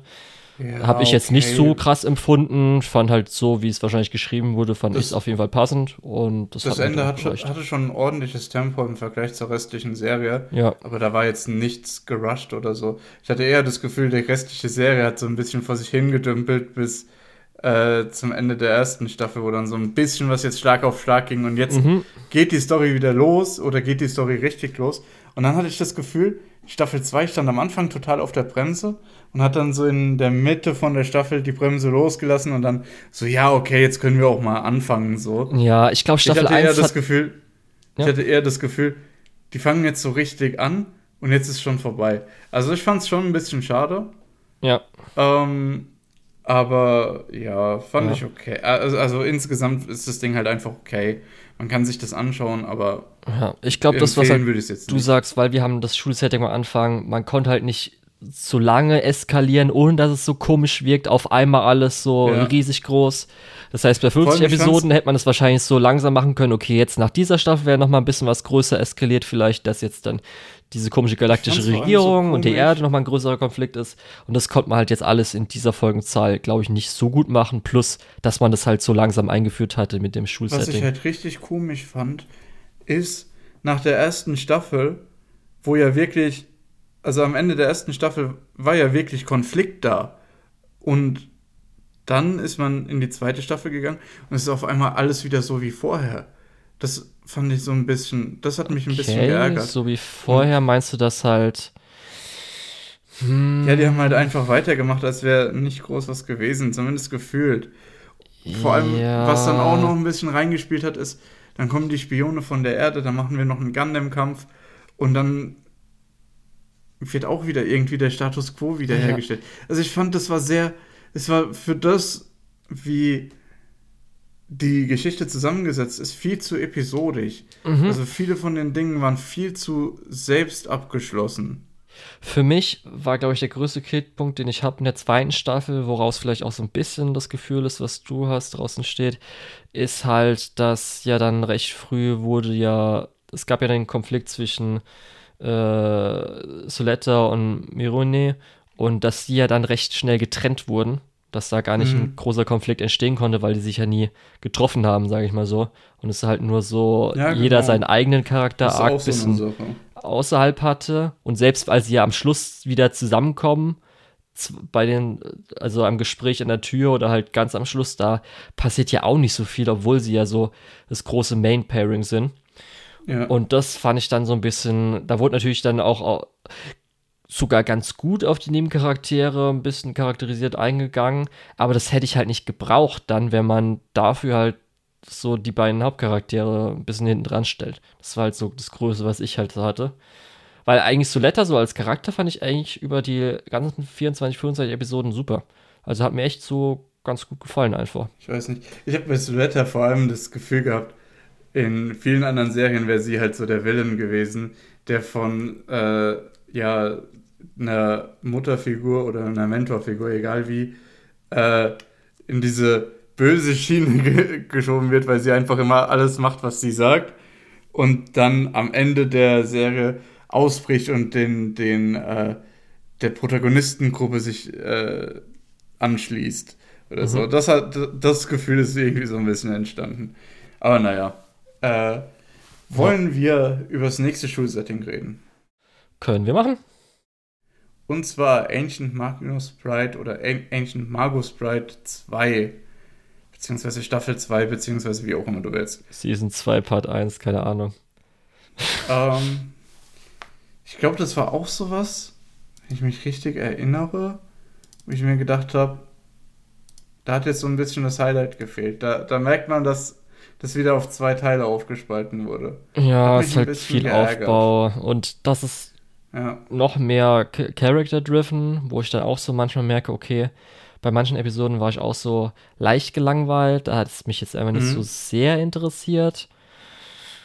Und, ich hatte zwischendrin ja. halt mehrfach so das Gefühl, ja, das ist so Fate-mäßig, das wird Julian bestimmt voll gut gefallen. Aber schön, dass du es dann ähnlich siehst, dass gerade, dass, dass es gerade so seine Längen hat. Um ja. nicht zu sagen, dass die zweite Staffel, eine, also der erste Teil, komplett eine Länge war, weil das stimmt auch nicht ganz. Es gab schon so ein paar interessante Sachen. Aber man hatte, man hatte halt so dieses typische Schulsetting. Ja, wir sind auf einem Schulausflug und wir werden angegriffen. Ja, oh Gott, schon tausendmal gesehen, bitte macht was anderes. Ja, sie erforschen halt natürlich viel äh, äh, um Chise, die ja dann so drei, vier Probleme an ihrem, in ihrem mhm. Körper und Geist hat. Das wird halt noch so ein bisschen mitgenommen. Alice war in Ordnung, aber das war halt auch schon wieder okay. Wer erstmal war das überhaupt? und dann in Ordnung, verstehe ich so ein bisschen Konflikt, aber irgendwie bin ich da jetzt halt leider nicht investiert. Lucy ist zwar ganz cool gewesen, aber da war mir auch zu langsam, dass da was bisschen von mhm. ihr gekommen ist. Und wahrscheinlich denke ich mal, dass darum mir die zweite Staffel besser gefällt, weil wenn du dir das Visual auch schon ansiehst, da ist ja, wie heißt sie nochmal, ähm, da muss ich mal so einen Namen raussuchen. Also die Attentäterin. Ähm. Ja. Wie lange muss ich das scrollen? Da, hier, Philomela. Äh, sie als Charakter finde ich interessant. Sie wird ja auch am Schluss im Ending gezeigt. Das heißt, sie spielt wahrscheinlich eine größere Rolle und auch im Key Visual ist sie halt mhm. mitschieße so.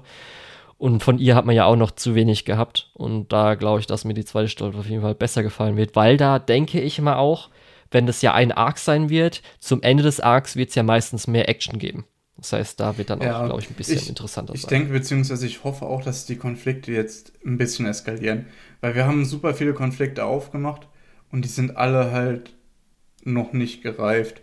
Und als dann äh, hier die, die äh, Matriarchin von der einen Familie von der Schule verwiesen wurde, da habe ich gedacht, okay, jetzt geht's los. Ja, und dann ist vorbei. und dann war es eigentlich schon vorbei. Ja. Ich finde auch gut jetzt also, Elias, wie er sich so entwickelt hat, hat mir bis jetzt auch gut gefallen, so in der Staffel. Aber da Elias ist, ist auch so. Ein super Charakter. Ja, aber der hat jetzt auch nicht gerade ähm, krass den Fokus, weil jetzt Cheesy halt mhm. natürlich mit ihren Klassenkameraden ein äh, bisschen zu tun hat. Und äh, ja, da muss man halt dann jetzt einfach mal schauen, wie es dann so weitergeht. Und halt ein bisschen schade, dass jetzt noch eine kleine Unterbrechung ist. Das kann ich mir zumindest besser behalten, als wie lange war die erste Staffel her? Mm. Drei Jahre? Ja. Irgendwie so, ja, irgendwie so. Jahre, also das ist auf jeden Fall, das ist auf jeden Fall eine Serie. Ich glaube, es ist es wert, sich da durchzukämpfen mit der Hoffnung auf das, was jetzt als nächstes kommt. Aber ich weiß nicht, was als nächstes kommt, deswegen äh, das ist so mein Gamble, wenn ihr damit einsteigen wollt, kämpft euch da durch. Ansonsten ja, müsst ihr euch vielleicht zweimal überlegen, ob ihr das ja. anfangen Oder wenn ihr halt oder auf da durch, durchstehen wollt. Ich glaube, die erste Staffel ist immer noch ziemlich gut. Die kann man sich immer noch einfach so anschauen. Ja. Und die OVAs, die nee. damals Studio Wit gemacht hat, sind sowieso äh, genial. Ach, ach, so, die meinst du? Also okay. die, die ersten ja, ja. drei, die okay. 2017 oder so. Nicht die, die ich zuletzt gesehen habe, die muss man. Nein, nein, die OVA, die du geschaut hast, die habe ich mir gar nicht angeschaut, weil ist du gesagt so. hast, die braucht man sich nicht anschauen. Und natürlich, wenn man auf keltische Mythologie steht, ist das halt ganz cool, wie das halt so dargestellt wird. Das ist halt auch ganz interessant. Und ja, das hat halt schon so ein bisschen äh, Fate-Vibes mit irgendwie das, wie mythologi mythologischen Sachen, gerade auch mit so College, Clock Tower und so weiter eingebaut werden. Mhm. Fühle ich mich natürlich ein bisschen zu Hause, aber ja. Ja. Gut, das war auf jeden Fall, da wird, glaube ich, jetzt auch im Herbst, denke ich, einfach weitergehen, oder? Ich ich bin mir gar nicht sicher, ob es im Herbst schon weitergeht. Äh, doch, es geht im Herbst weiter. Ja, also ich gehe bei zwei Kurs, die gesplittet sind, gehe ich eigentlich immer von einer Season zwischen den Pause ja. rein. Jetzt ist halt mal, zum Beispiel jetzt auch bei äh, Mushoku Tensei sind halt, halt mal bis April, dauert es dann nach dieser Season. Mhm. Aber gut. Ja. Ja. Hast du auch schonen Mist bei Hell's Paradise erwartet? Nee, bei Hell's Paradise habe ich ehrlich gesagt äh, habe ich ehrlich gesagt bekommen, was ich wollte. ich habe die erste Folge, also ich habe die erste Folge anhand des Klappentexts gelesen und dann, als sie auf diesem, auf der Insel angekommen sind, habe ich gedacht, das ist halt einfach genau das, was ich will. So einfach ein Battle, ja, es ist ein Battle schonen. Äh, so, aber die Ästhetik und der, der Backdrop, der hier angelegt wird und die Ernsthaftigkeit der Gefahr, weil ich glaube, es sind schon, wenn ich mir das Key Visual anschaue, sehe ich schon so ein paar Figuren, die äh, die erste Staffel nicht überlebt haben. und gerade auch das, gerade diese Konsequenz, dass du sagst, okay, es sterben halt auch ein paar Figuren. Ähm, besonders mit diesem, ja, fast schon äh, Cthulhu-mäßigen, dieses, äh, dieser kosmische Horror, den diese Insel darstellt. Ähm, mit Wesen, die einfach auch nicht der normalen, den normalen Naturgesetzen unterliegen. Ähm, das finde ich schon cool. Das ist so thematisch eigentlich alles, worauf ich Bock habe.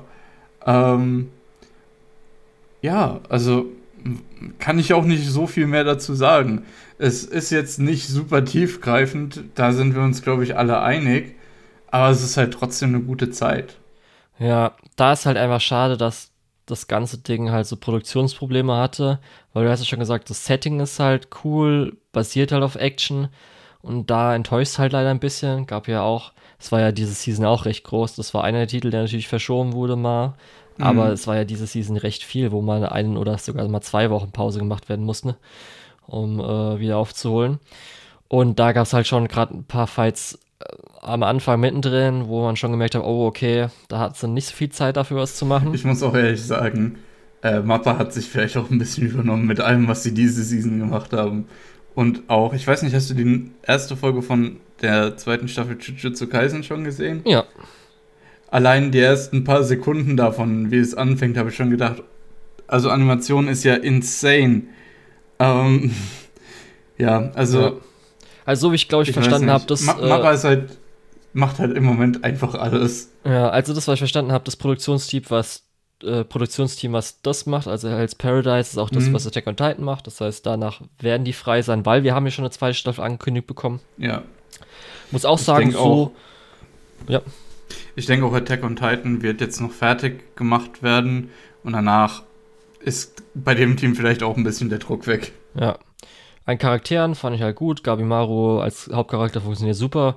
Sagiri äh, hat sich auf jeden Fall gefangen nach den ersten vier Episoden, wo sie mhm. ja so ein bisschen so unsicher und da wusste ich, wusste ich nicht, okay, wie lange dauert das jetzt an?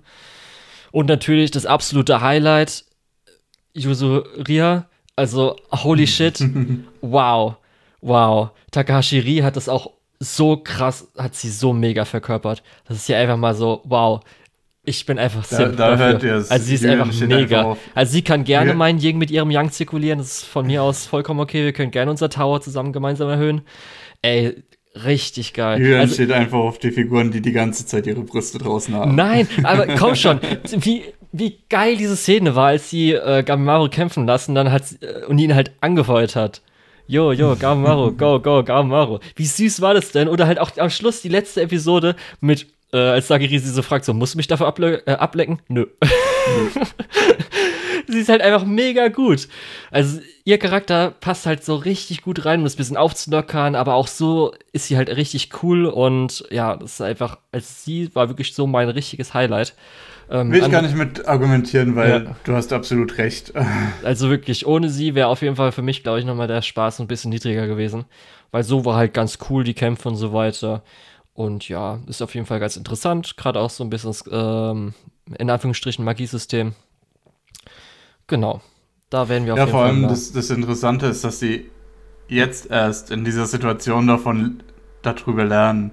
Also abgesehen von Gabi Maru und Yuzuria, die ja ein bisschen vorher schon ja. äh, Ninjutsu-mäßig da ja, rein investiert ja. Und waren. wo wir auch gerade da, dabei waren, letztes Mal mit dem Clock Tower und College, dass ich mich bei Fate zu Hause fühle, ist hier ja genauso mit Mana-Transfer, fühle ich mich auch zu Hause.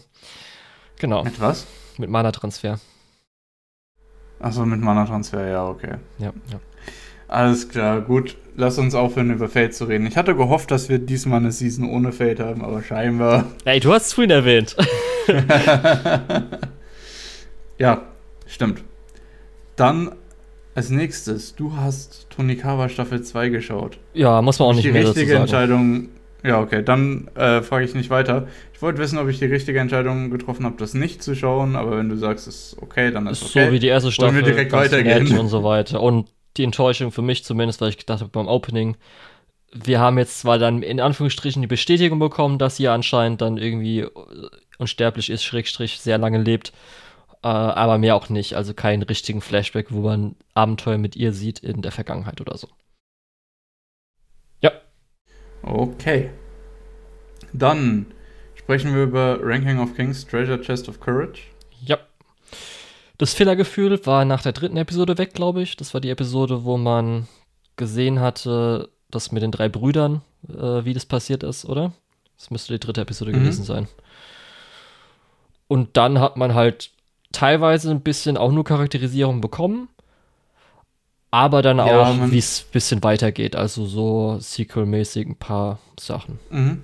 Ich hatte das Gefühl, man hat halt hauptsächlich äh, die Verbindungen hinter den Figuren nochmal äh, näher beleuchtet. Und ich, dann die letzte oder die letzten beiden Folgen waren dann eigentlich schon. Nee, der hatte nur zehn Folgen, ne? Ja, genau. Die waren dann eigentlich auch schon Setup für die nächste Staffel. Ich würde auf jeden Fall Den Film. empfehlen, den Film? Es kommt den Film. Ich würde auf jeden Fall empfehlen, wenn ihr plant, also wenn das Franchise euch interessiert und wenn ihr plant, da weiter dran zu bleiben, das einfach zu schauen. Ähm, es ist am Anfang ein bisschen, fühlt sich filrig an, äh, aber das äh, vergeht dann recht schnell. Ja. Wenn ihr komplett so Leute seid, die sagen, oh, Filler, nee, mm, gar nicht, ähm, schaut euch einen Guide an, was davon storyrelevant ist, weil es gibt bestimmt schon so ein paar Sachen, die wieder auftauchen. Ähm, aber das würde ich dann erst empfehlen, wenn äh, dann die Serie weitergeht, weil äh, teilweise kann ich mir gut vorstellen, dass noch ein paar Sachen äh, ihren Weg da reinfinden, obwohl sie nicht unbedingt äh, in der Vorlage sind oder waren. Zumal ja auch gerade dieses äh, Team bei WIT, was das betreut, da einige eigene Ideen ja noch mitverarbeitet. Ja, genau. Also es gab ja so Animationsstile und Artstyles, Mhm. die ein bisschen gewechselt haben, Ja, ein bisschen was ausprobiert wurde. Ist auf jeden Fall auch interessant. Und zumindest für mich die genau, allein Episode, dafür wird es sich ja auch schon lohnen. Ja, und die letzte Episode so als Sequel fand ich auf jeden Fall richtig stark. Und den Trick äh, mit dem Pinkeln werde ich mir auf jeden Fall merken.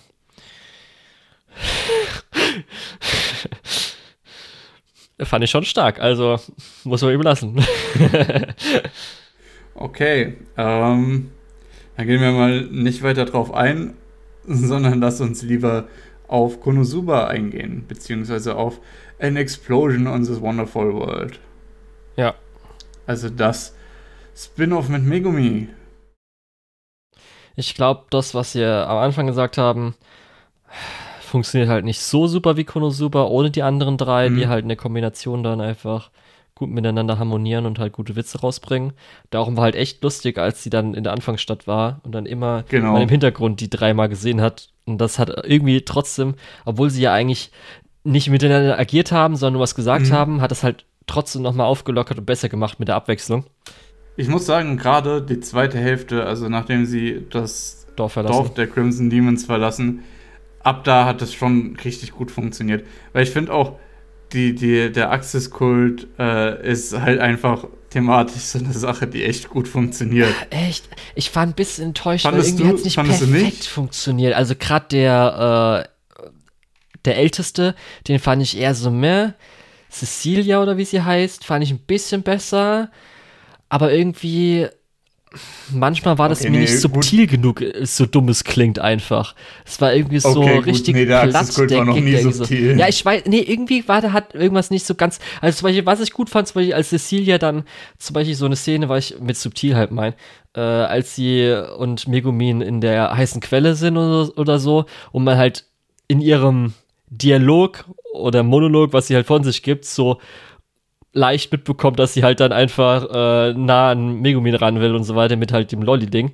Das fand ich halt irgendwie besser, als anstatt irgendwie so rumschreien, keine Ahnung was, weiß nicht. Oder halt, Der Gag natürlich, dass sie dann das Kirchenfenster einwirft, ist halt schon ganz gut.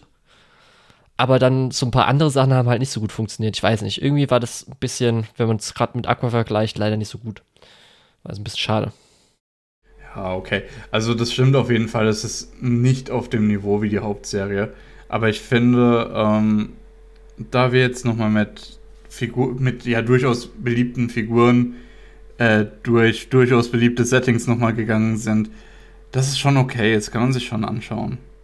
Ja, was bei mir noch so aufkam, ein ähnlicher Kritikpunkt, den ich bei Steins Gate Zero hatte, was einfach an meinen Erwartungen lag, und zwar wie ich mir das vorgestellt habe, dass es abläuft, in Anführungsstrichen.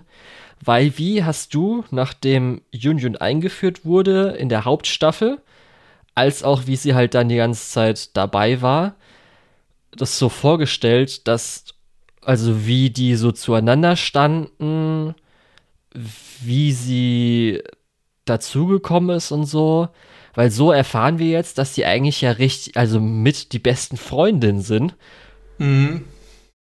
Und das hatte ich mir halt so aus der normalen Staffel nicht so vorgestellt. Natürlich, dass sie jetzt schon also, wieder ein bisschen Freunde wurden, aber dass sie halt irgendwie aus der Rivalenstalt halt dahin kommt. Und dann jetzt hier halt so als, ich habe mir sogar nochmal die Folge da angeguckt, wie sie eingeführt wurde. Mhm. Und da war ich halt dann erstmal komplett natürlich am Anfang verwirrt, so wie das Ganze abgelaufen ist. Ja, das war halt so ein bisschen ja, okay. Es, es gibt, glaube ich, so ein paar Situationen, die mit der Hauptserie dann weniger Sinn machen. Äh, ich habe, mir sind die aufgefallen.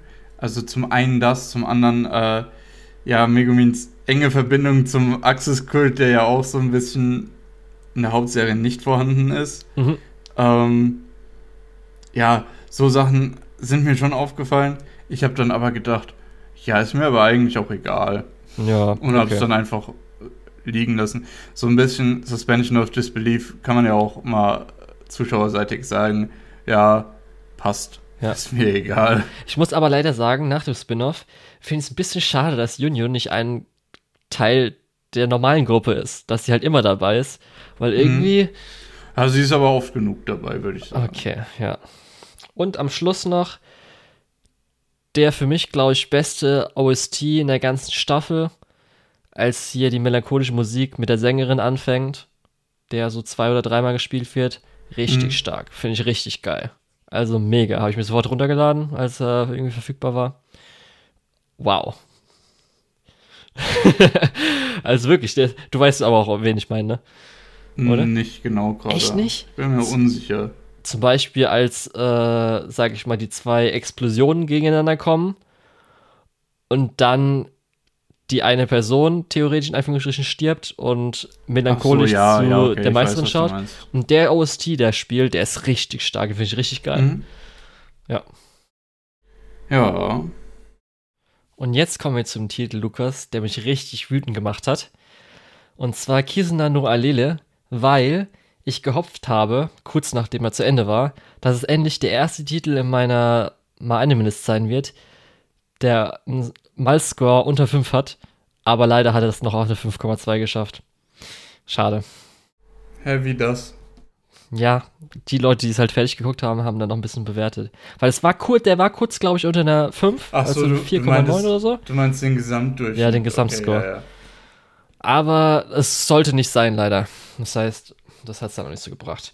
Ja, ähm, glaube ich, eine so, kommt mir so vor, fast meist gehasstesten, äh, gehasst, gehasstesten äh, Anime der letzten Season, weshalb auch immer. Mhm. Durch Hörensagen sagen viele NFT-mäßig, aber ich glaube, die meisten, die das einfach wiederholen, haben es auch nicht so ganz gesehen. Aber es kam NFT drin vor. das Wort wurde öfters in den Mund genommen und einmal erklärt. Ähm, ja, wie ich es vergleichen würde, Lukas. Das ist ungefähr die Qualität wie dieser 0815 Isekai oder Isekai-Adaption, die es in jeder Staffel gibt, nur auf Idols halt gemünzt. Das heißt, es ist halt einfach nicht gerade super gut animiert oder so. Also noch einigermaßen zulässig. Ähm, ist halt echt langweilig, weil es passiert halt so das, was du dir halt vorstellen kannst. Ja, und es hat halt das VTuber-Thema so ein bisschen. Und mhm. ähm, ja, das ist halt wirklich so, also es passiert nicht wirklich was. Ich bin halt so ein bisschen dran geblieben, weil mich haben so ein paar Punkte, die vielleicht passieren könnten, so interessiert, was sie halt draus machen. Hat sich jetzt rausgestellt, es wurde ja sogar eine zweite Staffel, Anführungsstrichen, also einfach, wurde wahrscheinlich äh, so wie immer als Splitkur äh, geplant, was man nicht so wusste, weil du hast halt echt gedacht, okay, es sollten fünf Mädchen vorgestellt werden, die fünfte kommt irgendwie in der zehnten Episode dazu. Was macht ihr jetzt damit? Und es gab halt immer zwischendrin ähm, oder fast jeder Folge diesen VTuber-Anteil, wo gesungen wurde, wo halt in einem, natürlich dann, so wie du halt ein 3D-VTuber Amateur ähm, Modell vorstellst, halt wurde dann zwei Minuten mehr oder weniger Filler gesungen. Und dann gab es halt echt so ein paar weirde Sachen, wie halt einmal die NFC-Erklärung, die ja am Schluss war, wo öfters mal so Begriffe erklärt wurden. Aber auch, das halt, das kannst du dir echt nicht vorstellen, wie weird das einfach ist. Sie versuchen halt diese Internet- und Virtual YouTuber Metaverse-Dinger irgendwie reinzubringen. Und es ist halt eine Folge, wo halt so ein Hoverboard-Rennen gemacht wird. Wer halt gewinnt, kriegt halt die Möglichkeit, einmal exklus exklusiv auf irgendeinem großen Stream zu singen oder so, um seinen Account, halt Follower-Account irgendwie höher zu kriegen oder so. Und da passiert halt irgendwas, wo dann unser Hauptcharakter gejagt wird, sich kurz verstecken muss wegen einer Falschinformation, weil die, der Nebencharakter erklärt ihr halt irgendwie so in ein- oder zweiminütigen Monolog oder sowas, redet halt über Fake News, Medienkompetenz und Faktchecken oder so. Und das ist halt irgendwie so ein PSA-Ding, wo auf einmal so, was, wie, wieso wird jetzt auf, rüber geredet? Was ist das denn auf einmal, ne? So mittendrin, was halt nicht so ganz Sinn ergibt, so leicht, aber es wirkte halt so, wie du dir halt so ein Edutainment-Ding vorstellen kannst, wo halt so reingeschoben wird. War halt mega weird. Und ähm, der große Highlight-Abschluss fand ich eher so mäßig, weil natürlich kann man sich ja vorstellen, wir haben zwischendrin Kiss nur einmal gesehen, wie sie animiert war, so ein Musikvideo, was halt richtig gut animiert war vom äh, CGI-mäßigen. Und es gab am Schluss natürlich einen großen Song von allen Mädels zusammen, ein Musikvideo und auch natürlich richtig gut gepolischtes CGI, was ich aber echt nicht so gut fand, weil stell dir vor, du kennst die SpongeBob-Folge, wo SpongeBob do, doch so, ähm, äh, wie sagt man dazu, so clean gemacht wurde, dass er so rund wirkte. Weißt du, was ich meine? Ja. Ja. Und das muss dir vorstellen, das hat man mit den äh, theoretisch VTuber-Modellen gemacht für dieses Video. Alles wirkt so clean und glatt und ist echt ein bisschen eklig. Also ist zwar theoretisch wahrscheinlich teuer, produktionmäßig schwierig, äh, nicht schwierig gewesen, sondern einfach äh, stärker, aber das sah halt nicht so gut aus. Und ja, aber so muss man sich das halt, glaube ich, nicht geben. Könnte in der zweiten Staffel interessanter sein, aber dafür muss man sich, glaube ich, nicht die erste Staffel angucken. Ja. Warum sollte man sich überhaupt die zweite Staffel davon anschauen? Warum kriegt es überhaupt eine zweite Staffel? Ja, wie gesagt, ist, denke ich mal, einfach geplant worden als 25 Episoden. Und ja. Das, weil es, äh, es geht ja theoretisch um ein Turnier, das ist halt auch noch so das Ding.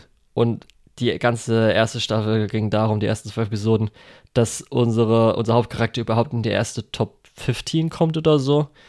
Und dann dachte man so, okay, wenn sie das nicht machen, ist es irgendwie so ein Projekt mit, weil es gibt ja dann auch ein paar Charaktere oder ein oder zwei davon sind ja auch richtige VTuber. Also gibt es ja auch wirklich äh, in dem Projekt, Kiss No Eye Projekt.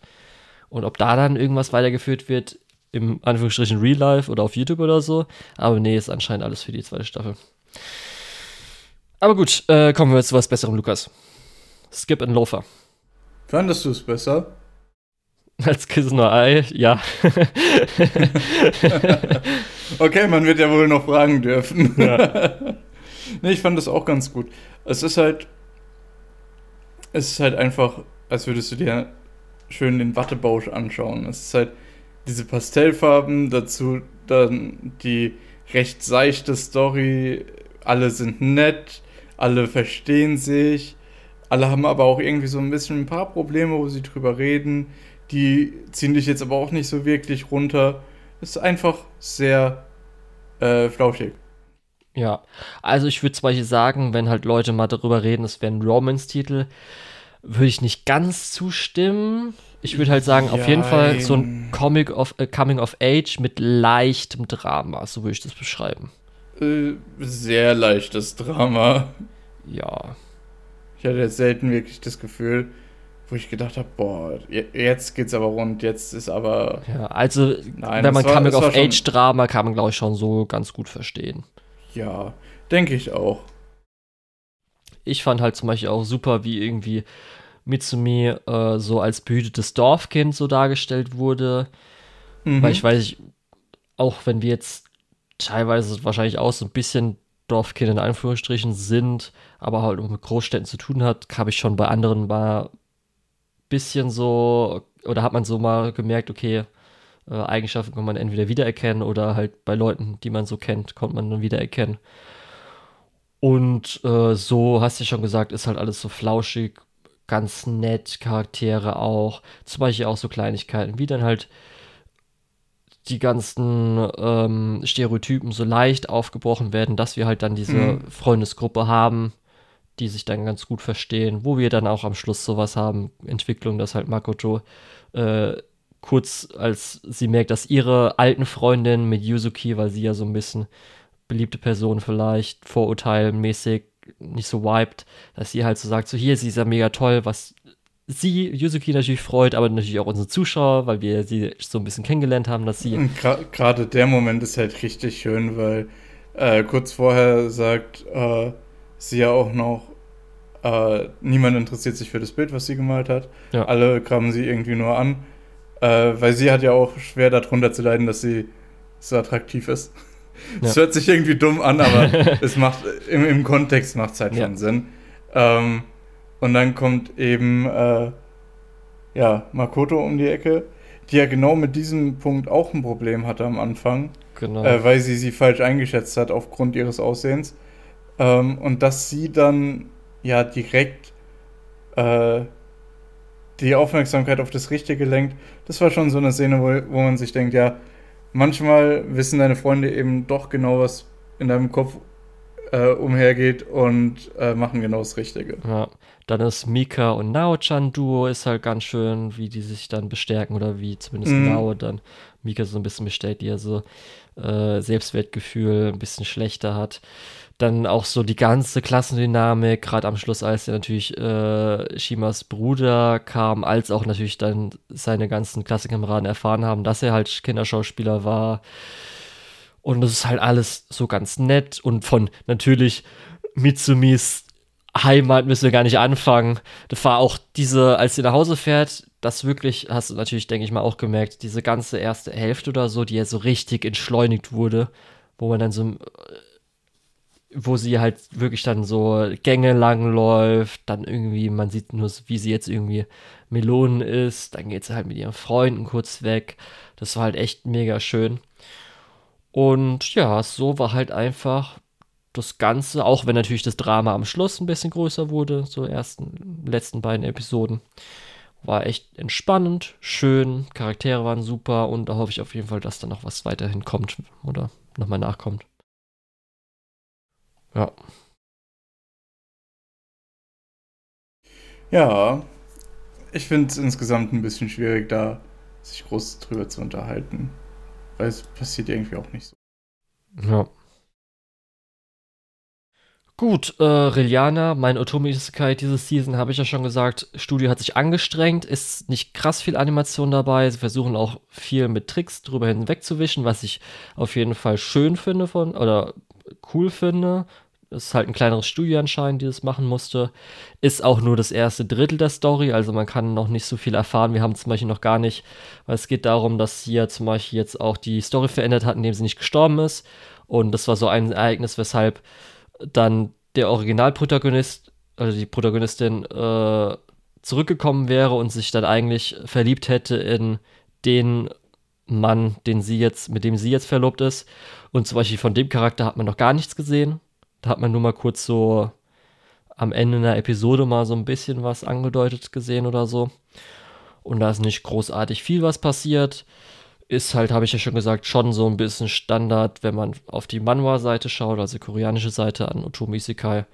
Und das ist jetzt auch nicht so was, wo ich sagen würde, eine große Empfehlung oder so. War auf jeden Fall nett, ja. hat mir halt gefallen. Aber ist jetzt auch nicht was, zum Beispiel, wenn man jetzt vergleicht mit dieser Season, gibt es einen Otomi Isekai, der auf jeden Fall besser ist. Gut, und jetzt kommt was, was du noch angefangen hast, was ich nicht gesehen habe. Genau. Freue ich mich schon, dir das äh, vielleicht oder vielleicht auch nicht empfehlen zu können. Und zwar, ich habe mir angeschaut, Maho Shoujo Magical Gold Destroyers. Ähm, während es nicht ganz bei 5,2 ist, ähm, ist 6,4 vielleicht auch ein bisschen zu unfair. Äh, obwohl ich habe eine 6 von 10 gegeben. Also vielleicht fair, vielleicht haben die Leute äh, es richtig bewertet und mhm. ich auch. Ja, äh, aber insgesamt ähm, ist Magical Girl Destroyers, es geht um Magical Girls.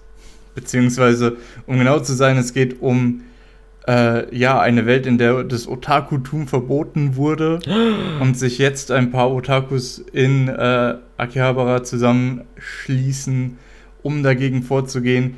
Eben geführt von Otaku Hiro, äh, der mit seinen drei Magical Girls äh, ankommt. Natürlich, wir haben drei Magical Girls, das heißt, die wichtigsten Magical Girl-Farben sind vertreten: Blau, Pink und Anarchie.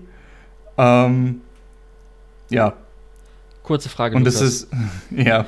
Bei einer Otaku-Revolution, wärst du dabei oder wäre das egal und wirst du sagen, gut, hole ich mir ein alles oder werde ich mir ein anderes Hobby suchen? Kommt drauf an. Also ich bin auf jeden Fall im letzteren. Um, ich suche mir ein anderes Hobby. okay. ja, nee, im Endeffekt, ähm, Otakus werden auch verhaftet und eingesperrt.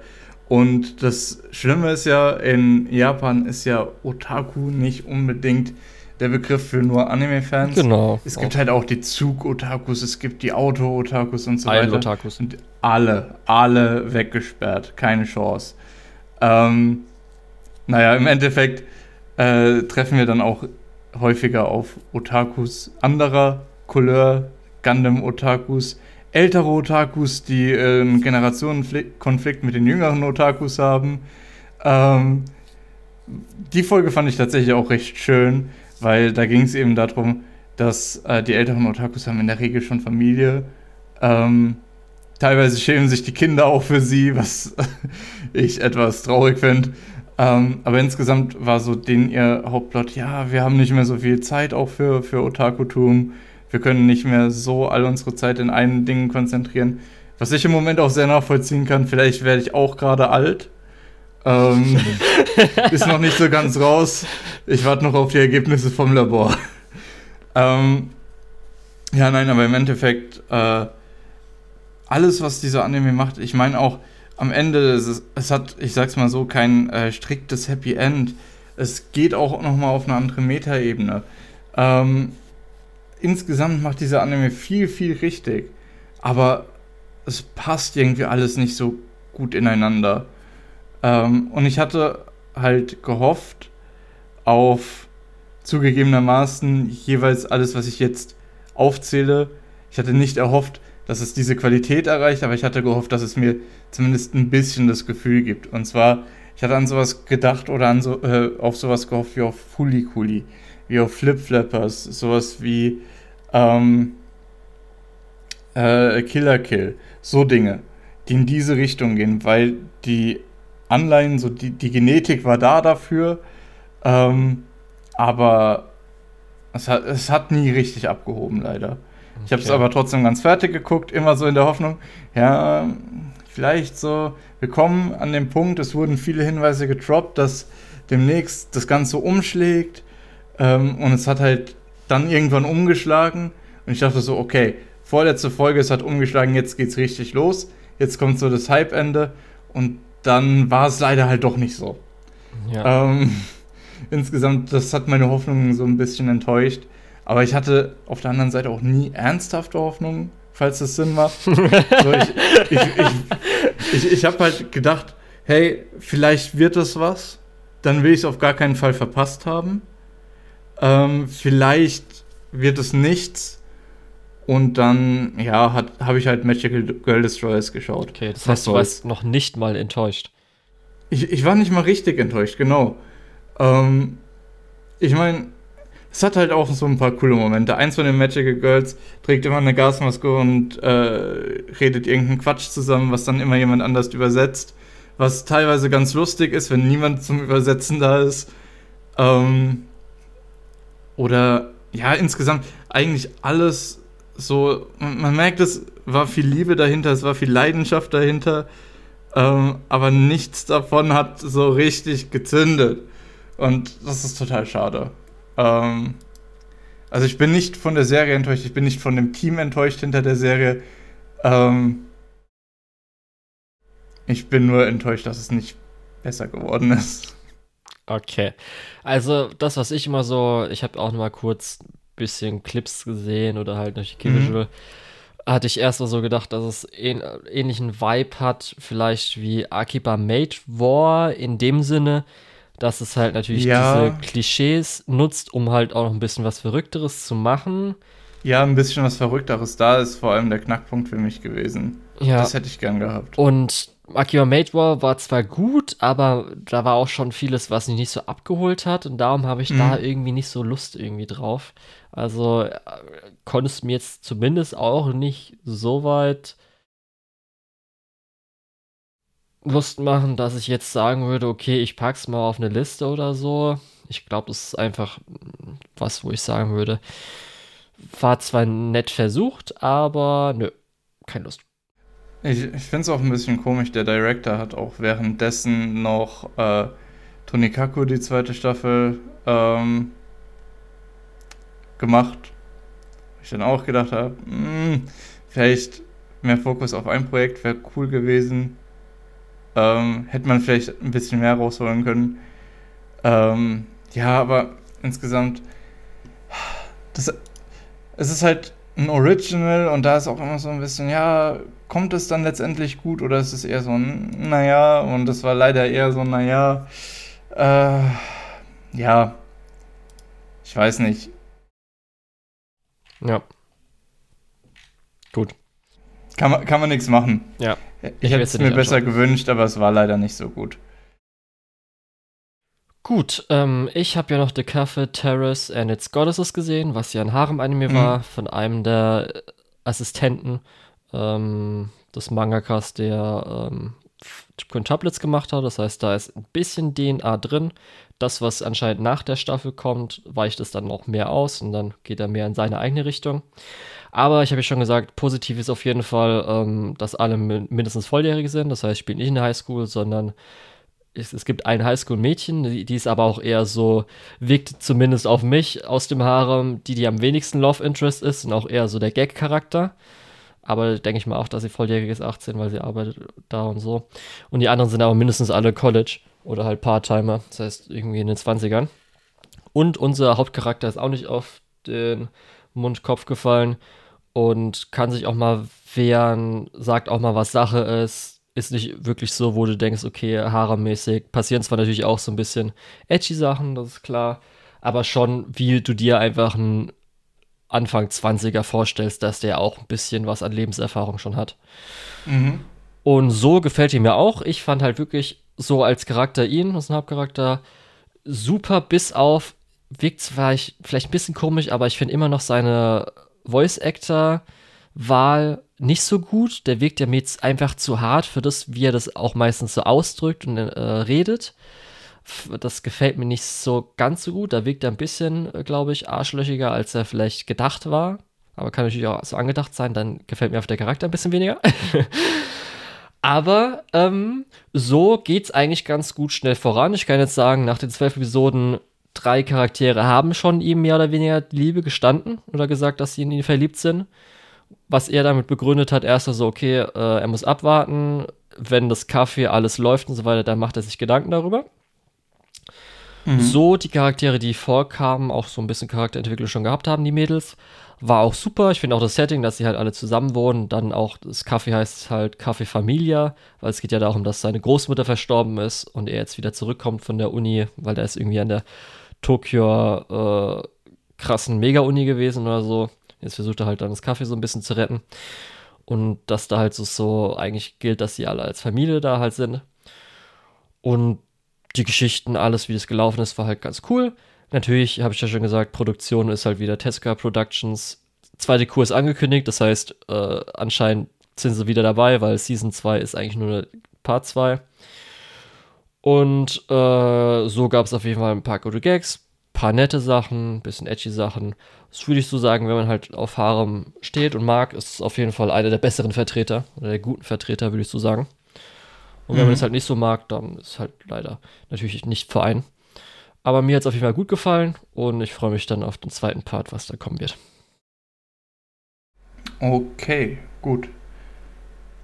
Dann haben wir beide noch was gesehen. Mhm. Und zwar Insomniacs After School. Einer der Titel, der diese Season zur Romance Season gemacht hat.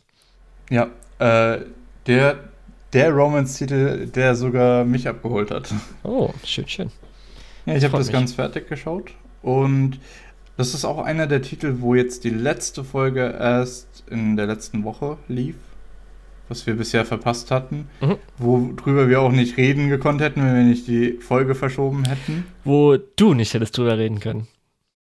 Nee, die letzte Folge kam montags. Ja, ich hab aber haben, ein bisschen ja auch vom Manga wir hätten gelesen, das hab ich doch gesagt. aufgenommen. Ach so, ja. Das war ja das. Okay, okay, gut. Ähm, mochte ich sehr gerne. Ja. Ist, ist fertig, oder?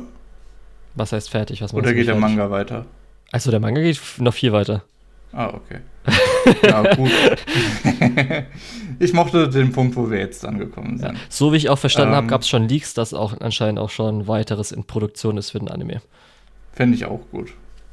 Also insgesamt, wir, äh, die Story geht halt um zwei Leute, die Schlafstörungen haben, die nicht schlafen können und dann zusammen unterwegs sind. Ähm, und ja, dann Stück für Stück den Astronomieclub der Schule als Nebenprojekt wieder aufbauen, während sie sich immer näher kommen. Und das ist insgesamt sehr, sehr schön. Ja. Also ich habe ja auch am Anfang gesagt, der größte Kritikpunkt für mich ist einfach, dass die Produktion nicht so gut sein könnte, wie dieser Manga die Vorlage das verdient hat. Mhm. Ähm, ist zwar auch jeden Fall, würde ich jetzt so sagen, ist halt gut, aber es hätte es halt noch mal mehr als gut einfach verdient. Und ähm, sie haben zwar auch so die, zum Beispiel gerade, weil es ja auch um Sterne geht und so weiter. Und sie hatten ja das Leiden-Films, auch wenn es nicht der gleiche Director ist und Team, ähm, mit Call of the Night zumindest was mit Sternen und Sternenhimmeln gemacht. Das sah eigentlich auch Mhm. ganz gut aus so. Aber gerade auch Charakteranimation und so weiter hätte noch ein Ticken alles besser, cleaner sein können. Und so ist halt echt einfach richtig gute Highschool-Romance, wie man das auch so kennt, wie man sich so langsam näher kommt, Interessen vielleicht hat und dann auch mal so, äh, es gibt dann vielleicht dann Kuss, aber in dem Moment will man halt vielleicht sich noch irgendwas aufbewahren. Für mich ganz wichtig, ich sag ja, dass Intimität ist richtig wenig in Anime, was ich immer echt schade finde. Und hier eine Szene, und die ich hier ist echt. die Intimität ja richtig krass. Und Ja. zwar ohne irgendeinen komischen, Ja, äh, voyeuristischen Sexpart. Ja, einer meiner absoluten Lieblingsszenen, auch aus der ganzen Season und speziell halt aus diesem Anime, ist halt, als sie am Strand sind unter dem Sternenhimmel kuscheln. Also wirklich sie auch mit dem Kopf auf der Brust ist und diese körperliche Nähe. Ah, Das ist halt echt, wo man so merkt, so, das gibt's, das findet man halt in Anime leider echt nicht so oft. Und das ist echt. Wieso? Wieso? Da kann man jetzt auch schon so sagen, zum Beispiel jetzt auch äh, nochmal zurückgehend auf Gundam und so weiter. Ja, ihr habt zwar Ringe gezeigt, aber nicht mehr. Wieso, Leute? Was soll das denn, bitteschön? Aber gut. Um, sonst sind halt auch so, also ich finde Marguerite halt mit ihrem Kleidungsstil auch erst, erstmal cool. Gefällt mir richtig gut, weil sie auch so ein bisschen eher Teenager wirkt, also in ihren Casual Clothes natürlich, nicht in ihrer Schuluniform Mhm. äh, wie ich vielleicht auch mal so in meiner Mitschule oder dann halt neunte Klasse mäßig irgendwie mal ein paar äh, Frauen oder Mädchen äh, kennengelernt habe. Das heißt, hat mich da auch ein bisschen nostalgisch gestimmt. Als auch so ein bisschen halt, dass äh, unser Hauptcharakter, oder einer unserer Hauptcharaktere natürlich, das Gunter, ist halt auch schon so ein ganz liebenswerter Nerd, der zum Beispiel auch, wie jetzt, wenn er irgendwas gewinnt oder so, diese Arme, wie er zum Sieg in die Höhe hebt, ist halt irgendwie so was Menschli Menschliches, was ich auch so von Leuten, auch von mir und so weiter kenne, was irgendwie mir auch so vorkam, dass es nicht so oft so angewandt wird, wie er das halt macht. Als auch, wenn es halt um die Romance geht, dass nicht nur natürlich die körperliche Intimität, sondern auch äh, so langsam geöffnet wird, was mit einem los ist, dass da natürlich dann die Probleme, einmal Marguerites Probleme als auch Ganter, Mhm. sich jeweils gegenseitig öffnen, was natürlich auch so ein Bestandteil von, äh, von vor Romanze weil beide ist. Ja auch, vor allem, weil beide ja auch eigentlich unter derselben, ja, äh, unter demselben Symptom leiden, aber äh, generell sehr, sehr unterschiedliche Gründe dafür haben. Ja. Ja. Genau, da ist Trotzdem, auch so also da konnte ich mich zum Beispiel auch identifizieren, zumindest mit dem mhm. Herz und dem Einschlafen können, Angst haben. Kann ich auch noch kurz sagen. Aber das ist dann äh, noch was anderes. Genau. Und halt auch der Freundeskreis ist halt auch so super dargestellt, weil es halt ja. schon so ist, wie auch mal ein Schulfreundeskreis, wenn man einen hat, äh, sein kann. wenn man einen hat. Ja. Ja, ich muss gerade an den Podcast zurückdenken, den ich vorhin erwähnt habe, wo dann Ach so, scheiße. da der Freundeskreis nicht drin war. Und dachte ich so, nee, okay. weil du das so komisch gesagt hast. Nee, Egal. also ich hatte einen Freundeskreis. Das war, das schlimm okay. für Leute, die, echt schlimm für Leute, die keinen haben. Ähm, ja. Aber ja, dieses generell was auf die Beine stellen, eben auch in dem Fall für den Club, wo die Freunde halt nichts davon haben und einfach so helfen, weil sie gerade nichts Besseres zu tun haben, ja. ist natürlich auch toll. Oder wie halt rumalbern und so und vielleicht dann genau. jemand Neues in Freundeskreis in Anführungsstrichen reinkommt, mhm. weil jetzt vielleicht auch wegen Freundinnen oder wie die auch überhaupt damit umgehen. Zum Beispiel, wir haben ja auch erfahren, dass äh, Gantas Kumpel mit halt äh, hier der Freundin von Marguerite, die halt zeichnet, dass die sich anscheinend mal unterhalten haben darüber, dass die anscheinend so ein bisschen, dass da was geht. Und das ist halt einfach genauso, wie das halt auch so ja. wahrscheinlich mal passiert. Und das fand ich halt schön. Ja. Und das will ich kurz erwähnen, sein Kumpel, er hat noch keine Freundin, echt? Also die Ukulele am Feuer, Bro. Also danach hat er doch mindestens mal jemanden. die Ukulele rauspacken und Wonderwall spielen, Klassiker. Ja. ja. Ja, auf jeden Fall schön, hat mich gefreut und ich hoffe auf jeden Fall, dass es weitergeht. Als, also Anime-adaptionsmäßig. Ja. Dann. Du hast doch was Neues angefangen. Ich habe noch was, genau, ich habe noch was wow. Neues angefangen. Das hatte ich gleich sogar dir empfohlen, ne? Play. Hast du nicht. Doch, ich glaube, in der Folge habe ich so gesagt, das könnte vielleicht was für dich sein. Du hattest gesagt, äh, also wir hatten drüber gesprochen, aber das war eher so, äh, ja, da habe ich auch schon drüber nachgedacht. Ähm, okay. Weil ich hatte das wirklich, ich war ein bisschen unser Fans. Vielleicht hast du das getippt, weiß ich nicht mehr so genau. Kann gut sein. Und zwar ist das, äh, äh, ist, basiert das auf einer äh, Manga-Vorlage von dem Mangaka von ähm, Bakano und Also Autor, Autor, nicht Mangaka. Man hm, ist Mangaka normalerweise der, der zeichnet? Oder ich dachte, ja, Autor auch. ist Mangaka. Also, ich würde schon eher, ich will jetzt Autor sagen. Ja, keine Ahnung, dann eben Autor. Und äh, weil Bakano und Dings sind ja auch nur Light Novels, darum ergibt es ja, aber das ist ein Manga, deswegen. Ja, richtig, ich weiß. Also, okay, sagen wir Autor, Haarspalterei, aber sei es drum. Ähm, und zwar geht es darum, der äh, ja, Leichengott einer anderen Welt wird in das Tokio des ja, 21. Jahrhunderts reinkarniert in einen Körper, der eigentlich gerade gestorben ist. Äh, und von da ab äh, baut sich dann eben eine Geschichte auf um ihn rum, um die Polizei rum, die natürlich äh, da Interesse dran hat, äh, vor allem um die, der, den Teil der Polizei, die seltsame Ereignisse ähm, aufdecken, aber nicht nur darum, sondern auch um eine äh, Untergrund-Crime-Organisation, die nicht viel auftaucht, aber immer wenn sie auftaucht, praktisch äh, alle nackt sind, während die ähm, Chefin davon gerade zusammenfasst, was im Hintergrund passiert. Ähm, wir haben dann noch äh, die Familie des Getöteten, die den äh, Mord in Auftrag gegeben hat, ähm, die natürlich auch nicht so zufrieden sind damit, dass der noch lebt. Äh, ja, wir bekommen natürlich seine Mörderin, die auch noch ein bisschen Baggage hat. Ähm, ja, insgesamt ist es halt einfach wie bei Durara und Bakano. Wir haben einen riesen Cast an Figuren und Fraktionen, aber es ist ein bisschen closer to the ground als äh, jetzt Durarara. Es gibt nicht so viele und wir springen nicht so stark hin und her. Wir bleiben, wir bleiben nämlich hauptsächlich in der Gruppe um eben den reinkarnierten Leichengott, äh, was natürlich äh, dann auch immer wieder Interaktionen mit den anderen Gruppen hat, die wir aber dann deutlich weniger sehen. Mhm. Äh, das heißt, wir sehen nicht in einer Episode den Blickwinkel von fünf oder sechs verschiedenen Gruppen oder Stories von drei verschiedenen Gruppen, sondern wir bleiben bei einer Gruppe hauptsächlich und kriegen dann eher kleine Schnipsel von dem, was andere Gruppen eben machen. Genau. Und so insgesamt funktioniert es ganz gut. Könnte besser sein, könnte schlechter sein. Es ist nicht so gut wie ein Bacano, es ist äh, nicht so gut wie ein Durarara, äh, aber es hat halt Potenzial. Und diese Reverse Isekai-Nummer ist auch ganz gut. Die wird jetzt sogar nochmal relevant. Das Mystery ist noch nicht ganz ge äh, geklärt. Ähm, aber ja, genau.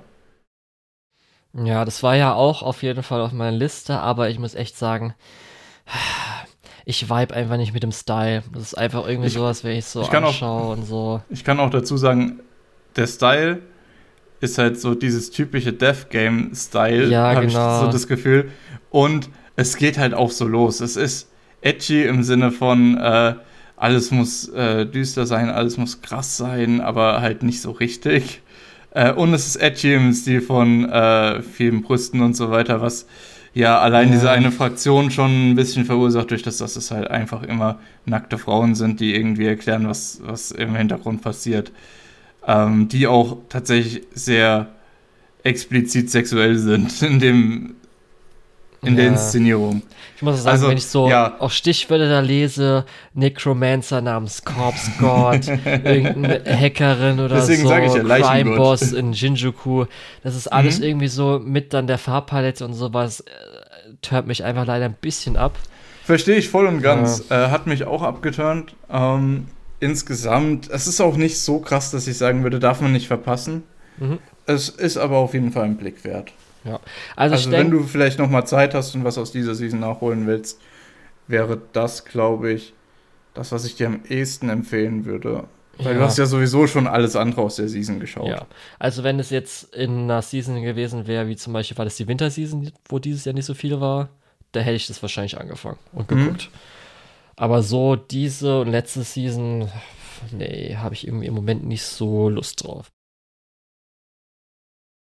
Aber kann ich voll und ganz nachvollziehen. Wie gesagt, das ist eher so, das ist eher so so mittelgut. Das ist so ein so B-Movie-mäßig. Es ist jetzt nicht das größte Highlight, es ist aber kompetent genug.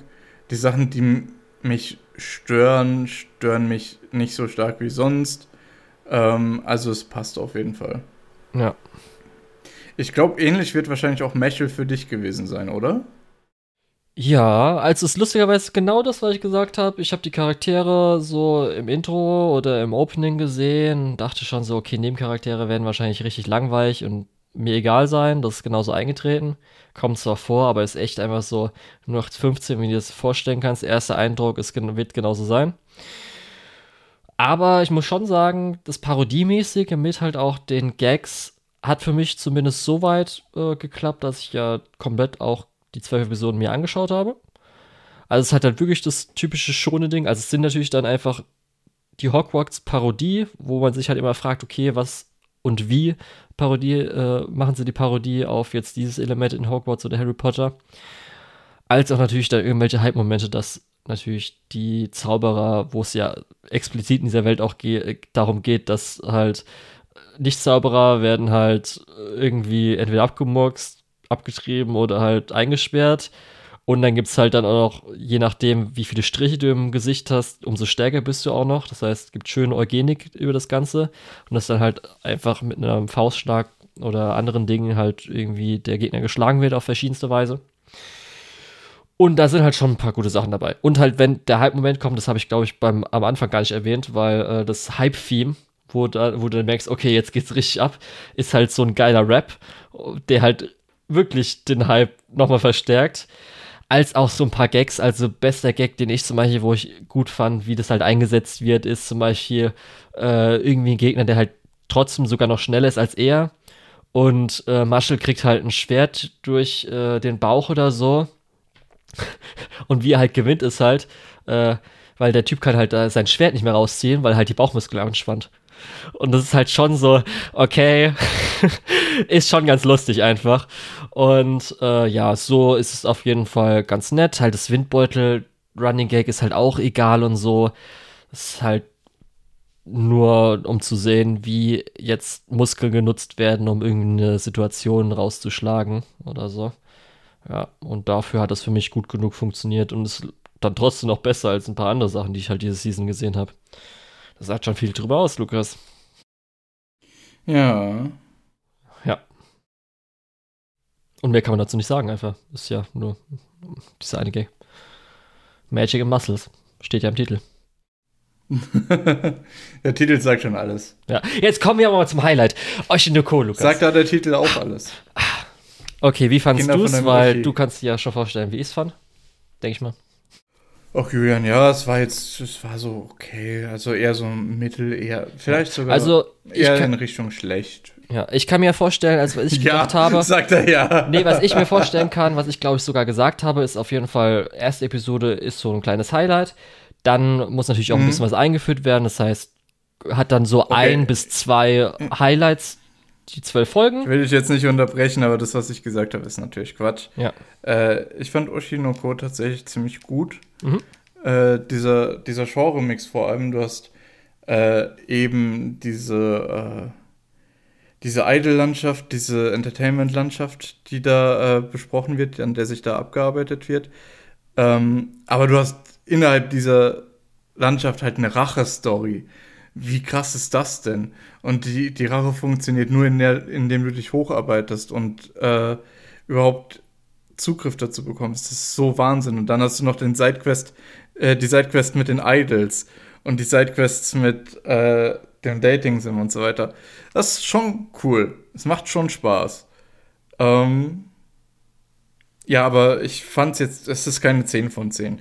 Es ist für mich auch keine 9 von 10, aber ich kann voll gut nachvollziehen, wenn das äh, von jemandem der Lieblingsanime wird. Ja, also so Kritikpunkte wie zum Beispiel, dass halt schon öfters mal ein bisschen viel Exposition so war, mhm. dass dann jetzt noch nicht so viel vorankam, speziell jetzt zum Beispiel auch mit der Rachegeschichte war jetzt nicht so viel und wenn du Klar. jetzt auch so überlegst, Ruby war jetzt auch ein bisschen blass äh, nach der ersten, ersten Folge und so weiter. Da muss halt auch noch ein bisschen aufgebaut werden drauf. Ruby ist halt leider tatsächlich so, ich will idle werden. Ja. Und das ist ihr Charakter.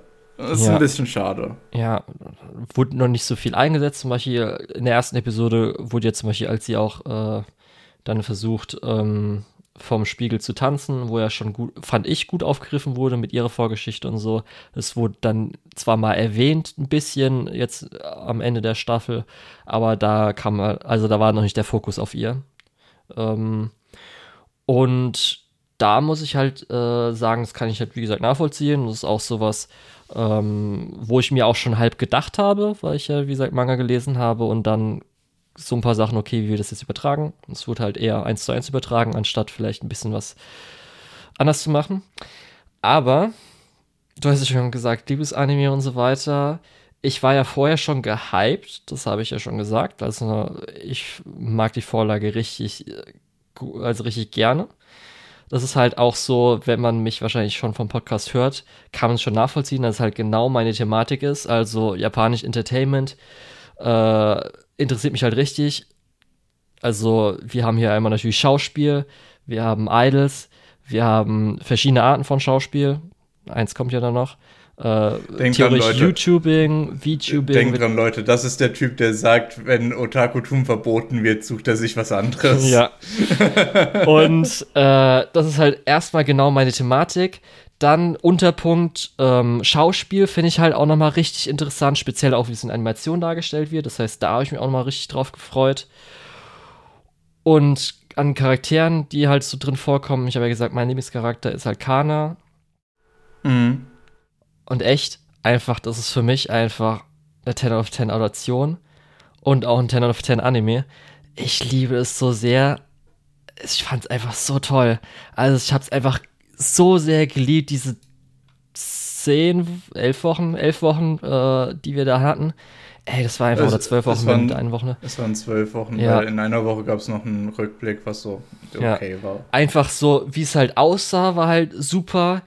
Äh, Han Megumi als Kana ist einfach perfekt. Also wirklich perfekt. Ich konnte es nicht glauben, dass einfach dieser Charakter so gut dargestellt wurde. Ihre Stimme ist einfach für mich jetzt Kana, oder so wie sie da zumindest ihre Stimme ähm, gestellt hat, ist einfach so super. Und auch halt, wir haben natürlich jetzt äh, recht viel an ähm, Actor in der Mitte so gehabt, mit halt diesem Internet-Ding dann noch. Das fand ich, können wir ja noch gleich bereden, wie du zum Beispiel das so fandest, äh, die Stelle, weil das war so eins der Dinge, wo ich dachte, dass es so eines der großen Highlights diese Season wird. Nach der ersten Episode natürlich. Und dann halt auch das Idle-Ding, muss ich halt echt sagen. Starty Rain fand ich in, beim ersten Hören war okay. Ich hatte mir jetzt schon zu oft angehört, den Song. Und dann auch noch alles bestes Opening der Season, bestes ID der Season für mich. Gerade das Ending, wie es ins Ending reingeht. Oh, fucking göttlich. Wir haben, glaube ich, so drei, vier Highlights-Momente, wie es schön ins ID reingeht. Perfekt einfach. Und dann, für mich auch noch persönlich, muss ich sagen, es gibt auch so Anime, die kommen manchmal auch einfach so in die perfekte Zeit. Du hast irgendwie gerade einen Lebensabschnitt, du hast gerade irgendwas, worüber du dir Gedanken machst und so weiter und es greift es vielleicht auf oder bringt dir was dazu. Und genau das hat bei mir auch noch zugetroffen. Und darum ist echt einfach, ach, das ist echt so, wo man merkt einfach, das war was Besonderes für einen. Und das war für mich dieses Jahr auf jeden Fall euch eine Co. Und ich glaube, es wird echt schwierig, auch wenn im Herbst richtig gut Anime kommen und zumindest auch schon ein paar im Sommer ganz gut natürlich sind. Bushuke Ähm, das wird, denke ich mal, mein Anime of the Year werden. Das war einfach mega. Also, oh, wenn ich auch schon dran denke, ist einfach super. Ja. Gut, ähm, wo fangen wir da am besten noch ein bisschen an? Also, ähm, du hast mir zumindest zugestimmt, dass natürlich ein bisschen Exposition recht viel war, gerade zu erklären, wenn es um ähm, ja, Schauspiel und so weiter ging. Ich finde es krass, dass du reinkommst, im Prinzip alle Kritikpunkte auf den Tisch legst und sagst, ja, ist trotzdem mein Lieblingsanime. Und ich so, ja, wie soll ich dagegen argumentieren? Ja. Dass deine Kritikpunkte gerade abgearbeitet. Ja, ich, ich will ja auch nicht, dass du Kritik ist. Ich will einfach nur so jetzt, äh, wie ein bisschen dein Eindruck und so weiter war. Zum Beispiel, ich denke mal, ich würde davon ausgehen, dass dir das ähm, Schauspielding oder der Schauspielabschnitt besser gefallen hat als der Idol-Abschnitt am Schluss? Würde ich jetzt einfach mal drauf tippen. Hm also ja, der Schauspielabschnitt war besser, meiner Meinung nach, aber der Idol-Abschnitt war auch äh, ziemlich gut. Also nicht, dass ich mir da, mich da irgendwie drüber beschweren würde. Ich finde halt vor allem, äh, Aquas Charakter ist halt so dieser äh, Schauspieler, wie du ihn dir richtig äh, als, als der Schauspieler so als D&D-Figur oder so, oder als Rollenspielfigur. ja. Der, der halt einfach so gut im Schauspielen ist, dass er halt einfach den Leuten vormachen kann, was er will. Ähm, und das macht irgendwie Spaß, mal diese Art, in Anführungszeichen, zu kämpfen zu sehen, weil nichts anderes macht er ja. Für ihn ist es ja jedes Mal eine Konfrontation, wenn er irgendwie was möchte oder so, weil, äh, ja, er ist da, er ist ja an sich ein sehr zynischer Typ, sehr zurückgezogen aber er will ja Sachen von anderen Leuten und muss da sein Talent eben äh, ja auspacken. Ja. Fand ich auch ganz nett zumindest, dass es irgendwie erklärt oder gelöst wurde, dass er auch so darüber redet, wie er geistig verschmilzt, weil er ist ja Teenager, aber auch äh, 35-Jähriger oder 40-Jähriger oder so. Und dass da ein bisschen was aufgeweicht wird. Mhm. Und ähm, genau, da war natürlich, mh, hm, kann ich verstehen manchmal, dass äh, er natürlich ein bisschen zurückgezogen edgy wirkt. Aber dann gibt es halt manchmal, zumindest, wir haben dann halt noch nicht so viele äh, Interaktionen mit ihm zwischen äh, noch viel mehr Charakteren gesehen, größtenteils Arcana, wo vielleicht mal ein bisschen äh, das Baseball-Ding und so weiter war. Ich glaube, da könnte in der nächsten Season dann wahrscheinlich ein bisschen mehr sein, nochmal für Aqua äh, weil er schon auch so ein bisschen zu kompetent manchmal leicht wirkt. Würde ich mhm. jetzt mal einfach so sagen, ne? Er ist so ja, die Figur, gut. die alles unter Kontrolle hat, immer dann ich noch glaub... so weiß, wie man Kana ermutigt, dann auch die Lösung ist für den Konflikt in Episode 6 mit dem Internet und so. Ich glaube, um ehrlich zu sein, viele von gerade diesen Jugenddrama-Dingen äh, kann man schon ganz gut angehen mit halt dem Wissen, was man als Erwachsener hat. Deswegen ist es irgendwie auch Ja. immer ein bisschen bitter so zu hören, äh, wenn Jugendliche sagen, ja, mit ja, an die Erwachsenen kann ich mich damit ja nicht wenden. Und man sich so denkt, also wenn du jemandem Erwachsenes das erzählen würdest, der hätte die Situation wahrscheinlich in 0, nichts gelöst. Mhm. Nicht, weil er es so viel besser kann wie du oder so, sondern wahrscheinlich, weil er es schon mal durchlebt hat oder sowas ähnliches durchlebt hat und dir genau den richtigen Tipp geben kann. Ähm, aber naja. Ja. So- Ruby dauert halt noch ein bisschen, aber So da können wir halt schon drüber gehen. Ja, Ruby ist halt, diese ganze Komachibi-Nummer ist ja jetzt erst am Ende richtig relevant geworden. Ja. Und da hat man ja zumindest gemerkt, dass sie anscheinend ein bisschen Charisma von ihrer Mutter hat. Mhm. Das war auch ganz schön zu sehen. Ähm, wie gesagt, für mich, mein Lieblingscharakter ist halt Kana. Ich kann auch verstehen, die Leute, die natürlich Manga weitergelesen haben, Akane. Da würde ich sagen, dass bei Akane jetzt noch, gerade auch mit, äh, wie die Seiyu äh, das Ganze oder sie dargestellt hat, ist auf jeden Fall noch ein bisschen zurückhaltender. Bis, denke ich mal, kann ich mir vorstellen, dass du äh, es ganz gut fandest, die letzte Konfrontation zwischen Kana und Akane, dass Akane da noch mal ein bisschen mehr Charakter bekommen hat als vorher, oder? Mhm. Ja, ich, ich weiß nicht, Akane ist eigentlich als Charakter schon definiert für mich gewesen. Mhm. Äh, nur eben dieser Ausbruch, als sie auf, auf Kana trifft, ist halt so komplett konträr von dem, was man eigentlich von ihr erwartet hätte. Und das ist halt interessant. Ja, das weiß ich nämlich noch. Das war so ein Punkt, der mir richtig gut gefallen hat, weil vorher wirkte sie, auch im Manga habe ich natürlich ein bisschen mehr auf sie projiziert, aber natürlich schon ein bisschen das zurückgehalten hat, die halt dieses krasse Talent hat. Aber dass sie dann auch wirklich so, äh, nicht nur vielleicht dann so ein bisschen verliebte Dinge zu Aqua ist und sowas, sondern dass sie halt auch selbst äh, diese, diesen krassen Drive hat, um besser zu werden und halt richtig gut Schauspieler. Und dieses Selbstverständnis zwischen Akane und Kana zu sich selbst und zu dem Rivalen finde ich halt dann, fand ich super. Das hat mir damals richtig gut gefallen, hat mir auf jeden Fall dann so, fand ich gut, dass in dieser, Epi äh, dieser Season auch vorkam. Weil, auch wenn, glaube ich, viele Akane auch so ganz gut fanden, war das, glaube ich, so ein Punkt, wo ich dachte, ey, da hat man nochmal einen Punkt mehr, wo man sagen kann, okay, das ist dann doch noch ein bisschen komplexer. Ja. Memcho ist ganz nett. ich finde ihr Gimmick super, muss ich sagen. Gerade auch, äh, Welch- als sie dann beichtet Welches so. Gimmick meinst du, dass sie VTuber ist, äh, YouTuber ist oder das, ist mit das, das Alter. Charakterdesign-Gimmick? Nee, das auch Ach, nicht. das Das Alter, Alter, das das Alter, Alter. finde ich einfach super. Ja, das Alter ist auch super. ja, aber auch, auch die Story dahinter ist so schön Ja. eigentlich. Ja. Und zumindest dann äh, auch ganz schön, dass sie halt jetzt dort dabei ist und das natürlich dann auch realistisch ist mit hier, wir haben jetzt sie, äh, die ein bisschen Zuschauer reinholt, dass wir nicht irgendwie komplett von Null ungefähr starten und so. Das ist auf jeden Fall auch ganz cool. Und natürlich halt dann auch, wie das Internet heutzutage funktioniert, dass wir als halt einen YouTuber für irgendwas verwenden, finde ich auch immer toll, dass es halt so, wie es halt wirklich auch heutzutage passieren würde in der japanischen Entertainment-Branche, dass man halt so Verknüpfungen alles sucht und so weiter, finde ich halt echt interessant und äh, mega. Ja.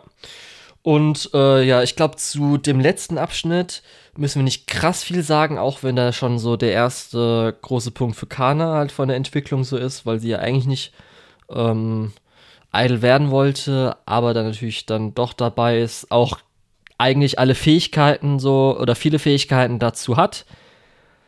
Und natürlich aber den Selbstzweifel, weil sie halt dann mal fallen gelassen wurde, weil irgendwie niemand ihr so ein bisschen beigestanden hatte. Und damit halt so mit Quälen und Abmühen in den letzten Monaten bei mir konnte ich mich halt da echt gut mit identifizieren, so ein bisschen. Das hat mir halt dann nochmal noch mal weitergeholfen, kann ich so sagen.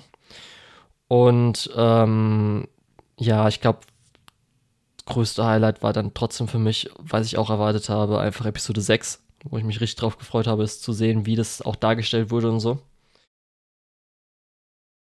Ja, wie fandest du auch erstmal so Reality-Show, das Setting so ein bisschen?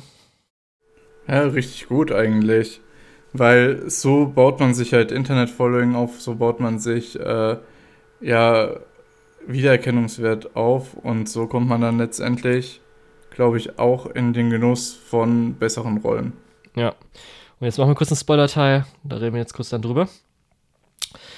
Ach, auch noch Spoiler-Teil. Ja, Okay. kurz einen Spoiler-Teil, dafür kann man das schon machen, denke ich mal einfach. Äh, ja, das wird einfach offen drüber. Weil, wie gesagt, es war ja so ein bisschen Internetmobbing, Cancel Culture. Und fand ich richtig gut eigentlich so dargestellt. Gerade auch noch mit so diesem ganzen Aspekt, dass sie ist halt als Person nicht so krass dran gewöhnt oder halt wahrscheinlich, weil sie auch nur im Theater gespielt hatte, hat sie nicht so drauf vielleicht mal geachtet und so. Aber auch, dass halt ihr Umfeld äh, das nicht auffangen konnte. Bis auf natürlich dann jetzt ihre ähm, Mitschauspieler oder mit TV-Host oder wie auch immer das dann nennt bei Reality TV. Fand ich schon echt. Äh, Mitteilnehmer wahrscheinlich. Ja. Fand ich schon. Bei Host wäre ja eigentlich Moderator, Gastgeber so. Ja, echt ich glaub, super. Das ist auf jeden Fall nicht richtig. Plus dann natürlich die Situation, die ja auch recht in Anführungsstrichen spontan passiert, als sie natürlich rausgeht und dann auf einmal auf dem Weg irgendwie noch kurz ein Ding noch passiert ist, was es fast hat überlaufen lassen und dann die Spontanität mhm. passiert, fand ich echt gut dargestellt. Ja, und das war auf jeden Fall sowas, wo ich gedacht habe, ey, da wird man wahrscheinlich ein paar Screenshots machen können, ein paar Clips und die kann man dann irgendwann in Zukunft nutzen und posten. Ja. Wie hast du es denn so wahrgenommen? Äh, du meinst jetzt spezifisch das, über was du gerade gesprochen ja, hast? Ja, das Internetmobbing mhm. plus halt, wie das Leute betrifft. Fand ich, muss ich auch sagen, das kann ich kurz mal. Das war nämlich die High Dive Summary bei Oshinoko. Äh, Episode 6 mhm. fand ich ein richtig guter Satz. Ich lese mal kurz auf einfach auf Englisch vor. Ich bin jetzt voll zu übersetzen, habe ich vergessen. Remember what you said in a righteous uh, outrage online? There were consequences. You never saw them, but it didn't make them any less real, nor hold, any, uh, hold you any less accountable. Finde ich halt einen richtig starken Satz. Mhm. Also, ich, ich kriege auch gerade Gänsehaut, als ich es vorgelesen habe. ich, ich muss ehrlich sagen, ich habe damit mit Online-Mobbing und so weiter so gut wie keine Berührungspunkte. Also ja, klar, es ist eine emotionale Szene, es ist ein emotionales, äh, ja, ein emotionaler Moment für beide Charaktere. Äh, ich finde ja auch, äh, gerade sie ist, war für mich sehr interessant als Figur. Ähm, vor allem, man merkt ja auch, in welche Richtung das geht, so ein bisschen. Äh, aber ich habe ehrlich gesagt mit Online-Mobbing so wenig Berührungspunkte. Ich folge nicht wirklich Celebrities oder eben auch so Reality-Stars, die von sowas ja äh, was abbekommen. Äh, ich selbst bewege mich so gut wie in keinen Kommentarspalten. Ich meide auch die meisten Social Media Sachen. ähm, für mich, ich lese sowas eher dann in. Ich lese sowas nicht mal in den Nachrichten, weil so Nachrichten interessieren mich auch wenig. Ähm, also, ich hatte da wenig Berührungspunkte. Wie es hier aufgearbeitet wurde, ich hatte schon Gänsehaut. Es war schon ein, äh, eine heftige Sequenz, gerade weil du ja merkst, es wird bei ihr immer schlimmer. Und dann geht sie ja raus und fasst den Entschluss. Ähm, und ich, ich kann das schon nachvollziehen. Es ist schon ein Gänsehaut-Moment, aber ich glaube, für Leute, die selbst schon irgendwie an Online-Mobbing entweder an äh, ja, Bekannten oder an äh, irgendwelchen Online-Persönlichkeiten oder so sich beteiligt haben, äh, für die ist es dann vielleicht eher so ein bisschen äh, man, man sieht dann die andere Seite. Ähm, ich glaube, da resoniert das vielleicht noch mal ein bisschen mehr. Oder eben Leute, die schon mal selbst Ziel waren, für die ist es vielleicht auch noch mal ein bisschen heftiger. Aber wie gesagt, ich habe da, äh, was heißt leider, ich habe da zum Glück wenig Berührungspunkte mit. Ähm, und ja, also für mich war das krasse Szene. Ich glaube, für, für andere Leute ist das äh, durchaus nochmal heftiger. Okay. Ja, als so jemand, ich weiß nicht, wie, wie es für dich war. Ja, als jemand, der natürlich. Ja ich bin 14 Jahre im Internet gewesen. Man Erfahrung? hat dann sich auch so ein bisschen Internet- und Medienkompetenz halt angeeignet. Ich muss auch sagen, ich bin größtenteils Lurker. Also Internet Akihabara ist wahrscheinlich so eines der größten Projekte, wo ich irgendwas mal ins Internet rausposaune. Aber solche Kommentare schreiben mache ich fast gar nicht. Ähm, ich, aber wie gesagt, Leuten, ich lese schon was und ich merke dann halt schon, Also das ist so, was ich auch über die letzten Jahre und so weiter mir auch so klar gemacht hat oder klar geworden ist, was man auch so merkt. Ist halt auch schon so, wenn du halt online schreibst über Leute, dass dann oft natürlich von den meisten Leuten, die was schreiben, weil die jetzt nicht denken, dass irgendjemand über eine Person oder sowas sich vielleicht ego surft auf diesem Thread oder so, merke ich schon so, wo ich mir denke, okay, wenn ich es so lese, erstmal natürlich auch, wenn man immer äh, Negatives und so weiter liest, Positives muss auch nicht nur einem selbst sein, dass man sich davon nicht beeinflussen lässt. Das muss man natürlich auch erstmal lernen, äh, weil ich glaube ich so eigentlich ganz gut hinbekomme heutzutage. Aber ähm, wenn du halt dann so merkst, wo du dir so denkst, okay, jetzt man versetzt sich vielleicht auch mal in die Lage von den Leuten, die das schreiben. Und dann kann man sich schon mal so denken, okay, so entweder so jemand will ich nicht sein, als auch, es muss noch nicht mal was krass Negatives sein, sondern einfach, wo man sich manchmal so fragt, war das jetzt wirklich nötig, das zu schreiben? War wirklich so ein bisschen auch so deine negativen Emotionen rauszuhauen und so weiter? War das jetzt nötig? Brauchst du das? Und da hatte ich so, glaube ich, so in den letzten auch paar Jährchen auf jeden Fall, gerade natürlich dann äh, über Covid, über auch viel anderes, wo man sich so Gedanken macht, äh, wo ich dann so ein paar Dinge einfach für mich gefunden habe und man kriegt dann halt natürlich irgendwie mal was mit oder so. Und da hat das für mich zumindest äh, die ganze Szene und so weiter das so zusammengefasst und gezeigt, was ich für mich auch schon, also das ist einfach theoretisch Selbstbestätigung für mich. das ist so das, was ich mir klar gemacht habe, was auch öfters mal so erwähnt wurde, gerade auch zum Beispiel als Marokkaner sagt mit hier, äh, darfst auch, äh, am besten musst du einfach ignorieren und so weiter und so Sachen, was man für sich schon so gemerkt hatte. Gar nichts dazu schreiben und sowas. Wie das mit Mob-Mentalität funktioniert, wie das überhaupt funktioniert, dass du was schreibst. Selbst so kleine Kommentare, wo du irgendwie was dazu schreiben musst, wie jetzt eine Person aussieht im Video oder so oder da irgendwas fragst, ist halt auch öfters mal so mein Selbstverständnis heutzutage so ein bisschen, ja, eigentlich muss ich das gar nicht schreiben, für was auch so ein bisschen. Und so ist dann auch das Ganze, wie sich das halt hochschaukelt, finde ich halt interessant. Finde ich halt schade, dass es halt auch noch weiterhin so passiert. Und äh, frage ich mich halt auch immer gut, was man machen kann. Aber das dann wirklich so recht realistisch zu sehen, weil wenn ich mir öfters mal vorstelle, was es vielleicht so an westlichen auch TV-Serien oder so gab, Filmen, fällt mir jetzt gerade nicht so gut ein, wie halt so etwas dargestellt wurde. Gerade wie es natürlich auch auf die normale Person im echten Leben dann auch vielleicht übertragen wird, weil sie ja auch nicht zur Schule gehen will, wo dann natürlich Leute sich auch da den Mund zerfetzen über sie und so.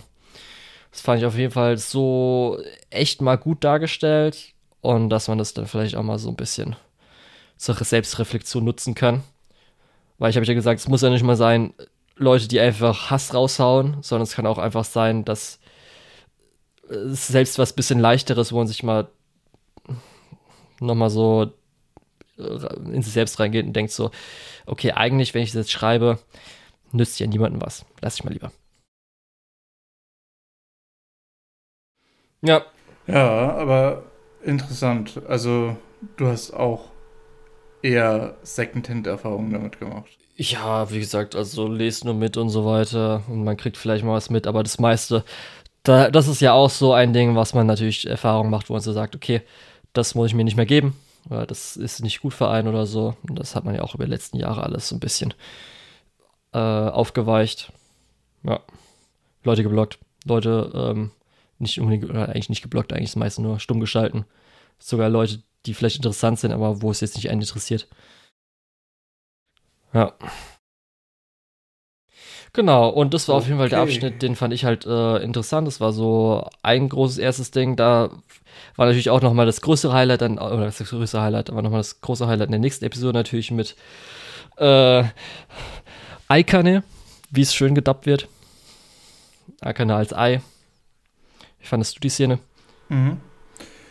Ja, fand ich gut. Fand ich ehrlich gesagt sehr, sehr gut, weil man da, weil sie da ihr Talent rausholt und eben weil das Aqua, der ja normalerweise sehr abgeklärt ist, vollkommen äh, un unvorbereitet trifft. Mhm. Und deswegen, das war so der Teil von der Serie, äh, beziehungsweise die paar, ist eigentlich nur eine Folge, eher so eine halbe, ne?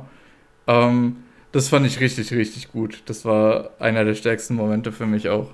Ja, gerade auch natürlich mit dem äh, mit der dunklen Wolke oben drüber, dass Aqua vielleicht sie ja jetzt ausnutzt, darum sie geküsst hat, um halt Akane mhm. bei sich zu haben, damit sie, weil sie ja sagt, dass sie so viel, möglichst viel rausgefunden hat überall und da da vielleicht einfach nur eine Nutzbeziehung draus wird. Das ist natürlich auch noch so ein Ding. Mhm. Ja. Genau. Und äh, so Kana-Entwicklung fandest du auch okay, gut? Hat dir Spaß gemacht? Ja, absolut. Okay.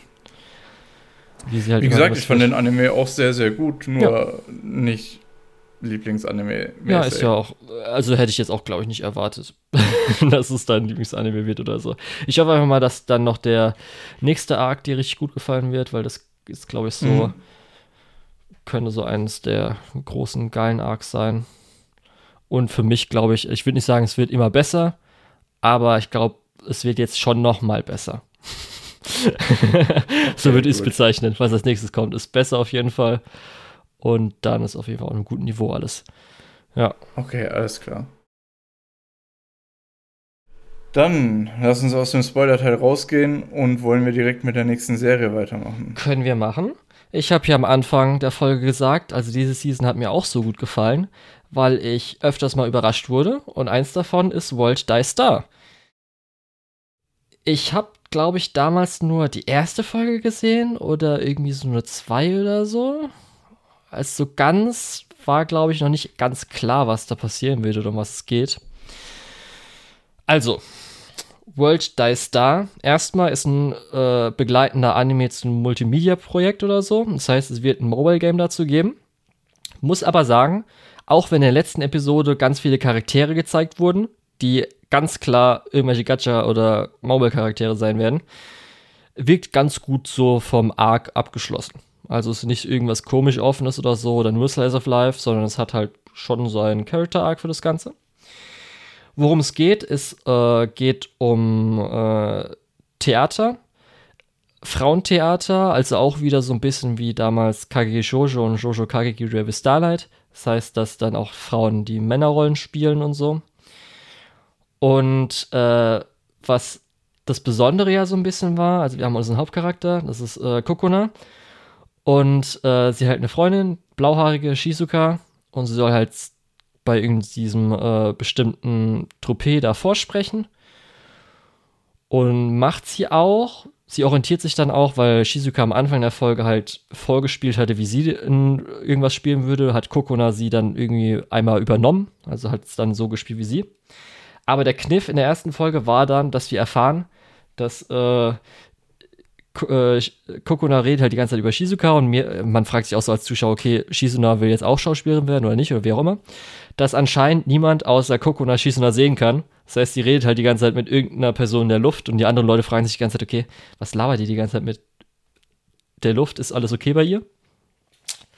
Dann erfahren wir auch recht schnell, ich dachte, das wäre zuerst äh, es geht halt um, es wird übersetzt im Deutschen äh, Gespür. Im, dort wird es auch immer, glaube ich, sogar auf Englisch, in Japanischen gesagt mit Sense. Dass es halt einfach darum geht, dass sie kein Gespür hätte. Das heißt, es ist metaphorisch gemeint, dass sie halt nicht so richtig Gespür hatte. Und es wird auch metaphorisch gezeigt, dass die Augen so ein bisschen glänzen, wenn man gerade richtig gut in der Rolle oder irgendwas ist. Nee, in der dritten Folge erfährt man recht schnell, das sind eigentlich Superkräfte. also sind dann Fähigkeiten. Zum Beispiel äh, der deutsche Charakter, wo ich gesagt habe, wo ich mich richtig drauf gefreut habe, dass sie halt vielleicht Deutsch reden und so weiter. Katrine ist halt irgendwie so, sie kann halt in Anführungsstrichen die Zeit anhalten und dann sich alles Mögliche einprägen. Also sie prägt sich dann ein, okay, zu der Zeit, wo das Spiel spielt, wie war die Kleidung, wie hat sich angefühlt, um ihr Schauspiel zu verbessern und so. Andere kann halt richtig gut singen und bezaubert dann halt durch ihr Singen. Und noch eine Fähigkeit ist zum Beispiel, dass man halt äh, das Publikum, also wie die Stimmung des Publikums ist, äh, spürt oder merkt oder halt qualifizieren kann und dann halt auf bestimmte Sachen anpassen kann. Und Kokona stellt sich raus, ihr Gespür ist halt Shizuka, was halt dann einfach ganz lustig ist. Ich gucke jetzt auch Jojo. Das heißt, Shizuka kann man so sagen, ist halt ihr Stand. Und dann das Interessante wird dann recht schnell in Episode 3 dann nämlich, äh, kann sie auf einmal Shizuka ähm, äh, real erscheinen lassen. Das heißt, dass auch andere Leute sie sehen, anfassen können und sie dann auch theoretisch in der Szene einmal in den äh, Theaterablauf eingreifen kann, weil irgendwas kaputt geht. Und dann kann sie einfach, hat sie dann das Kostüm getragen, ein Schau, äh, Schau gespielt. Und das fand ich auf jeden Fall schon mal interessant. Weil da kommt erstmal die Frage, okay, wie geht's weiter mit Shizuka? Was ist sie? Weil da kann es ja verschiedene Möglichkeiten geben. Entweder sie wird auch Schauspielern wie Kokona, sie fusionieren irgendwie oder so. Irgendwann Shizuka äh, verschwindet auf einmal, kann ja auch sowas passieren, dramamäßig. Das heißt, da war schon mal hooked. Katrina als Charakter ähm, spricht Deutsch. Fand ich ganz lustig. Sie hat mit ihrer Mutter Telefongespräche und die Synchronsprecherin redet halt Deutsch. Das heißt, sie ist eine Deutsche, würde ich sagen. Und sie spricht so Deutsch. Erstmal, sie wirkt halt viel zu jung für die Mutter, für mich so ein bisschen als Muttersprachler, als auch, sie spricht so wie, das kann sie vorstellen, die ähm, in der Schule die äh, Texte auf der Englisch-CD, die man so, so anhört, so zum Testen, weißt du? So ein bisschen war die Betonung vom Flachen her, wie sich das Ganze angehört hatte. Und es war auf jeden Fall so ein bisschen, vielleicht außerhalb Deutschlands war okay, aber ich fand es eher so lustig, mäßig. Und irgendwann kam sie auch drin vor, die Mutter. Also sie kam dann auch als Charakter vor. Hat dann kurz einmal, glaube ich, was mit ihrer Tochter erzählt und danach äh, komplett auf Japanisch, weil ich es sehr schade fand. Und irgendeine Security hat einmal was gerufen. Das war ganz lustig und ganz interessant. Aber ähm, das Interessanteste fand ich so ein bisschen, äh, war halt auch so das, was ich eben gerade bei euch nur Co. gesagt habe, dass ich halt das Schauspielthema so interessant fand. Hier wurde es auch mit Kokona ganz gut aufgegriffen, als auch ähm, die Animation auf der Bühne, weil wenn halt geschauspielt wurde auf der Bühne, wurde halt äh, auf Einsen animiert, ein bisschen gerotoscoped, das heißt, es sah auch nochmal ein bisschen anders aus, fand ich auch interessant und so auch immer so ein bisschen das Highlight der Folgen. Und dann halt, wie das Ganze so ist mit, okay, äh, weil sie will halt dieser World Die Star werden, aber gibt einen anderen Charakter, der auch irgendwie erstmal Die Star werden will, das ist die Vorstufe. Und dass man sich dann erst zufrieden gibt oder nicht. Und halt auch ein bisschen so, wie Schauspiel funktioniert das bisschen dabei. Und so hat mir auf jeden Fall das, die Thematik wieder ganz gut gefallen. Ich glaube aber, zum Beispiel dir würde ich es jetzt nicht unbedingt empfehlen, weil es schon oft auch mal Leerlauf gibt und so ein bisschen Nebencharaktere sind jetzt auch nicht so interessant.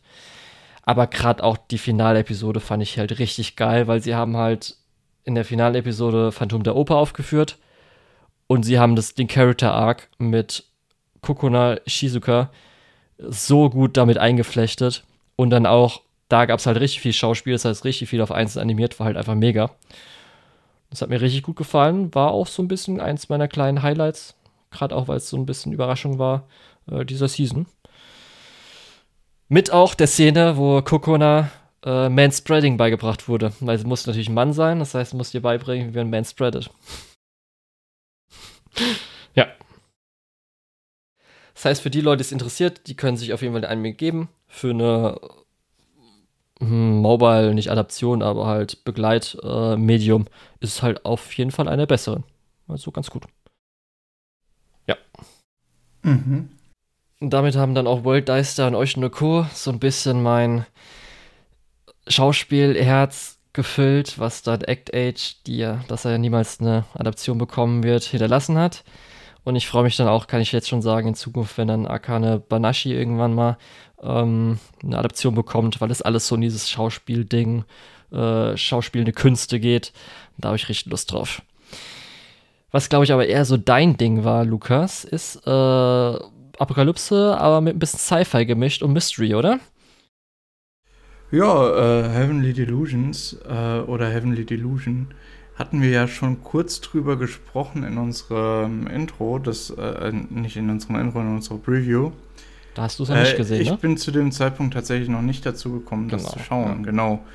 Ähm, und ja, ich fand es richtig gut. Ähm, das ist auf jeden Fall was, was so thematisch mir auch sehr am Herzen liegt. Und beziehungsweise, was heißt sehr am Herzen liegt? Das gefällt mir einfach thematisch. Ja. Und ähm, genau, deswegen die elf Folgen oder zwölf Folgen sind das ja. Genau. Ähm, sind auch ganz gut runtergegangen. Aber mein großes Problem ist, oh, 13, 13 sogar 13. Das kam mir viel, viel kürzer vor. Mein großes Problem ist nämlich, warum haben wir angehalten?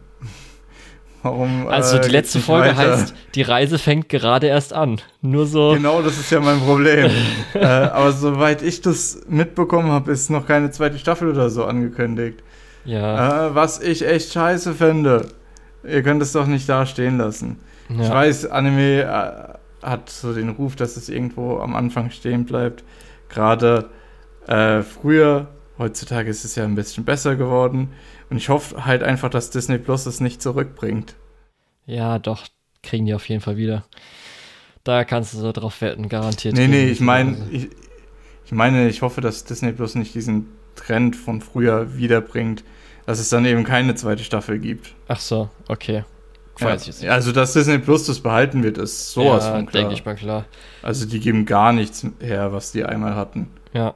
Also war auf jeden Fall, sah gut aus, ähm, kann man schon mal sagen. Mhm. Gab ja auch noch die Highlight-Episode 10, die von Kai Karashi gemacht wurde. Das ist der, der hier bei Gridman, Episode 9 und mhm. dann der Sendung Episode 10 plus dann Episode 6 von ähm, Edge Runner es gemacht hatte. Das hat für mich auf jeden Fall nochmal richtig guten Flair reingegeben, auch wenn ein paar Leute es ein bisschen unpassend fanden, aber ich fand es richtig geil. Und Welche Episode war das genau? Das war die Baby-Episode. Ah, okay. Also als sie das Eismonster da hatten, gefunden haben. Ja. Und das hat mir richtig gut gefallen. Es waren ja viele Stile dabei, mit auch ein bisschen Trigger-esken Com äh, Comedy, mhm. die du so gesehen hast. Hat für mich auf jeden Fall perfekt gepasst und fand ich interessant. Aber ich fand halt richtig cool. Es ist ja eine Mystery-Serie. Wir haben diese zwei verschiedenen Settings, die ja auch ein bisschen dann äh, miteinander zu tun haben, natürlich. Das, wir haben jetzt am Schluss noch immer noch ein recht großes Mystery offen, was passiert ist, was genau so der Stand ist und so weiter. Aber wir haben so Kleinigkeiten und Zusammenhänge, ein paar Aha-Klick-Momente gehabt äh, oder mhm. gestreut bekommen über die ganze Staffel. Und das fand ich echt super. Das hat mir gut gefallen. Wo es immer so Hinweise gab mit, ah, okay, wahrscheinlich war das wirklich so, wie ich es mir vorgestellt habe. Ah, okay, das war wirklich dann wahrscheinlich die Person. Ja, vor allem, und das fand ich toll. Dass zumindest, obwohl wir noch nicht ganz alles offen haben, dass wir so Kleinigkeiten immer gekriegt haben. Ja. Vor allem, weil wir ja auch wirklich die ähm, äh, beide Seiten so sehen. Und wir sehen im Prinzip das Ziel von den beiden Hauptfiguren, schon bevor äh, sie überhaupt wissen, nach was sie suchen. Ähm, während wir dort sehen, wie die Situation immer weiter. Also erst wie die normale Situation ist und dann eskaliert die ja auch Stück für Stück. Ähm, bis hin zu dem, dass auch dort die Leute in, ich sag's mal, ich sag's mal so, die gleiche Welt ausbrechen, weil das ist ja, die sind schon in derselben Welt, aber die sind halt in einer anderen Welt. äh, ja. Also während draußen alle ums Überleben kämpfen, sind die Kinder drinnen im Prinzip von allem abgeschottet und von vor allem geschützt müssen sich keine Sorgen um Essen oder Trinken machen, können nachts gut durchschlafen, äh, haben Strom und Energie, was ja äh, außerhalb in der normalen Welt in Anführungszeichen schon gar nicht mehr der Fall ist, einfach weil diese äh, Monster, die in der Welt jetzt unterwegs sind, da das einfach äh, nicht möglich machen. Ja, Monster-Design und auch wie sie funktionieren, fand ich auch interessant. War auch ganz cool. Das hat mich ein bisschen eben dann auch an Stance erinnert. Es ist, äh, beziehungsweise an eben diese Art Stand-Battle. Äh, du musst rausfinden, was überhaupt erst los ist. Dann musst du rausfinden, was man dagegen machen kann. Und dann musst du es auch noch durchsetzen. Und das ist meine, meiner Meinung nach eigentlich eine der interessantesten Arten, Kämpfe aufzuziehen. Ja. Interessanteste Charakterpaarung war natürlich dann Kiriko und Maru, die so die Mains sind, weil mhm. zwar die Kinder in, äh, in der Einrichtung äh, interagieren auch miteinander, aber es ist jetzt halt. Die Kinder in der halt Einrichtung nett. bekommen vor allem auch, glaube ich, deutlich weniger Screentime als die ja. anderen beiden. Und dann natürlich auch noch ein bisschen äh, Kirikos Charakter, wie das Ganze so funktioniert mit, was äh, ihr sein Problem ist. Ist auf jeden Fall auch noch ganz interessant.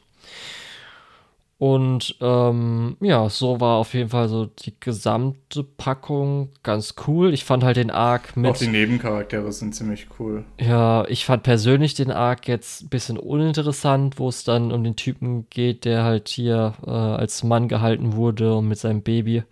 Die zwei Sachen, halt, weil es natürlich zur Geschichte nicht krass viel beigetragen hat für mich. Ähm, Kann zwar verstehen wegen Umständen, was dann so zeigen soll, aber es mhm. war für mich dann so ein bisschen die zwei Episoden. Darum fand ich ganz gut, dass halt Episode 10 die Regie so gut oder für mich so interessant war. Das hat es ein bisschen rausgeholt. Aber genau, es wäre halt schade, wenn es nicht noch weitere Staffeln geben würde, weil das schon echt cool war. Und man möchte natürlich dann irgendwann wissen auch, was es jetzt so mit allem auf sich hatte und was da genau, vielleicht passiert. Wie bei den meisten Mystery-Sachen. Richtig. Aber Disney äh, Plus etabliert sich als der Spot für die Mystery Anime, weil ja auch Summertime Rendering schon ein ziemlich High Profile Mystery Anime war. Ja. Und sie haben jetzt dann auch angefangen, natürlich zu simulcasten, ist ja auch ganz toll gewesen. Mhm. Zumindest etwas. Weil ich auch kurz, was mir gerade eingefallen ist, aber wieder bei anderen Plattformen sind, mir ist aufgefallen, dass äh, Dangers in My Heart ist natürlich von äh, Hideout lizenziert worden. Das heißt, ich glaube, von Peppermint dann sublizenziert. Das konntest du diese Season mit nur Amazon Prime anschauen. Oh, interessant. Auch wieder sowas, wo, okay, nur Amazon Prime, nicht mal Universe, sondern nur Amazon Prime. War auch wieder so, okay. Vielleicht lohnt sich Universe auch nicht mehr so. Gut. Ich habe jetzt noch keinen getroffen, selbst wirklich Hardcore-Anime-Fans, die sagen, ja, ich will auch nicht für zwei Subscription-Services zahlen für eine Show. Ja, ja.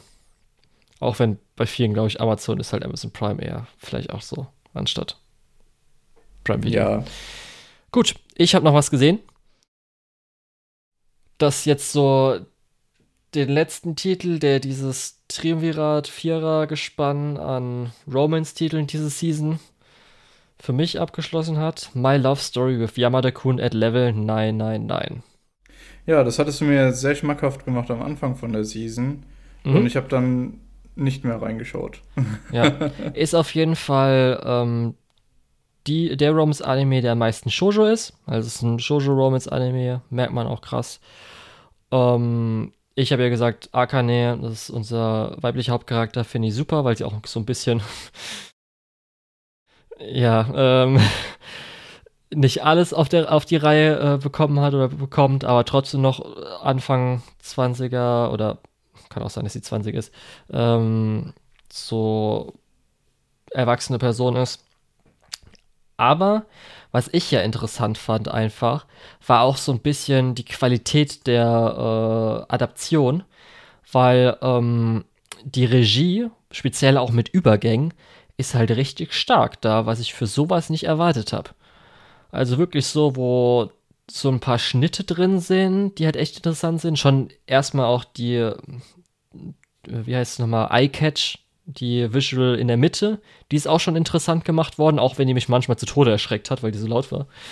Aber ähm, insgesamt auch in Szenen einfach ist es halt richtig gut gemacht worden. In so äh, Spind wird aufgemacht, dann ist man in der Szene drin und so Zeugs halt richtig viel gemacht worden. Fand ich echt interessant, richtig cool. Zusammen mit dem oft richtig geil chilligen OST hat es für mich richtig gut funktioniert. Ähm, die Romance hat man zwar eher von Akanes Seite bemerkt, wie das so langsam entstanden ist. Ähm, natürlich kann man sich dann vorstellen, dass unser, also Yamada, unser äh, männlicher Hauptcharakter, beziehungsweise Love Interest eher so, der auch so dieser introvertierte Gamer ist, der ein bisschen kühler ist, ähm, dass man da nicht so viel mitbekommt, aber durch seine Gutmütigkeit und so weiter schon so ein Bleichtes, was angedeutet wird. Und ich kann auf jeden Fall sagen, es gibt äh, genug Romance-Entwicklung, Romanzenentwicklung in der ersten Staffel. Geht auch noch viel weiter und das, weil ich auch schon weiß, was dann noch danach so alles kommt, ist auf jeden Fall was, wenn man möchte, äh, wenn man ein Anime oder Manga möchte, wo sie auch mal zusammenkommen und danach noch viel mehr passiert, dann ist das was für einen. Ja, und ich muss sagen, letzte Episode, Yamada, richtiger Chat-Move gemacht. Also ich will nicht, äh, weil es könnte glaube ich schon spoilern, wenn ich das sage, was er gemacht hat. Ist auf jeden Fall richtig stark gewesen, wo ich, wo ich mir gedacht habe, auch wenn ich nie in die Situation kommen werde, muss ich mir merken. äh, genau. Und so war das auf jeden Fall ganz schön. Ähm, kann auch sagen, wenn man dann erstmal abgeschreckt ist, wenn zum ersten Mal Runa tritt vollkommen als Charakter. Sie wird zumindest besser, auch wenn ich theoretisch die Redemption nicht so super finde. Hätte man von Anfang an genauso machen können, wie sie danach ist, aber ist in Ordnung danach. Ist auf jeden Fall passend. Genau. Und so ist halt auch natürlich ein bisschen Drama, ein bisschen, manche werden abgewiesen, sind traurig. Ist alles dabei. Ja. Und der Videospielaspekt kommt eigentlich nicht wirklich drin vor. Also es gibt hin und wieder mal, dass sie sich halt in der Gilde getroffen haben, dann sind so diese Chibi-Charaktere. Und es dauert dann halt vielleicht mal eine Minute oder zwei. Das auch nicht jede Episode. Genau. Ja. Schöner Romance-Anime. Und das hat das ja, Ganze komplettiert für die Season. Ein paar. Okay. Ja, gut. Und das war alles, was ich diese Season gesehen habe, Lukas. Hast du noch was gesehen? Ja, mit, mit ein paar Sachen von mir zwischen rein ges gesprenkelt, aber im Großen und Ganzen war das alles, was du gesehen hast. Okay. ja. Also ich fand, wie gesagt, die Season hat mir gut gefallen. Also ich hatte genug auch so, obwohl es vier Romance-Sachen gab, was für mich ja auch ein gutes Genre ist, war es trotzdem auch für die ganzen anderen Sachen abwechslungsreich. Und äh, ja, ich habe auf jeden Fall richtig viel Spaß gehabt und ich habe echt viele Anime gehabt, wo ich mich auch drauf gefreut habe, so richtig. Wo ich dann gesagt habe, oh geil, nächste Folge, oh ja, oh es ist erst Freitag, okay, Sonntag, noch zwei Tage, dann kommt so. Und das war echt schön. Ja, da hatte ich, da hatte ich leider dieses Mal ganz, ganz wenige davon, was aber hauptsächlich damit zusammenhängt, dass ich in den letzten drei Monaten eigentlich kaum Zeit hatte, irgendwas zu schauen, ja. was total schade ist. Ähm, aber es ist nun mal so.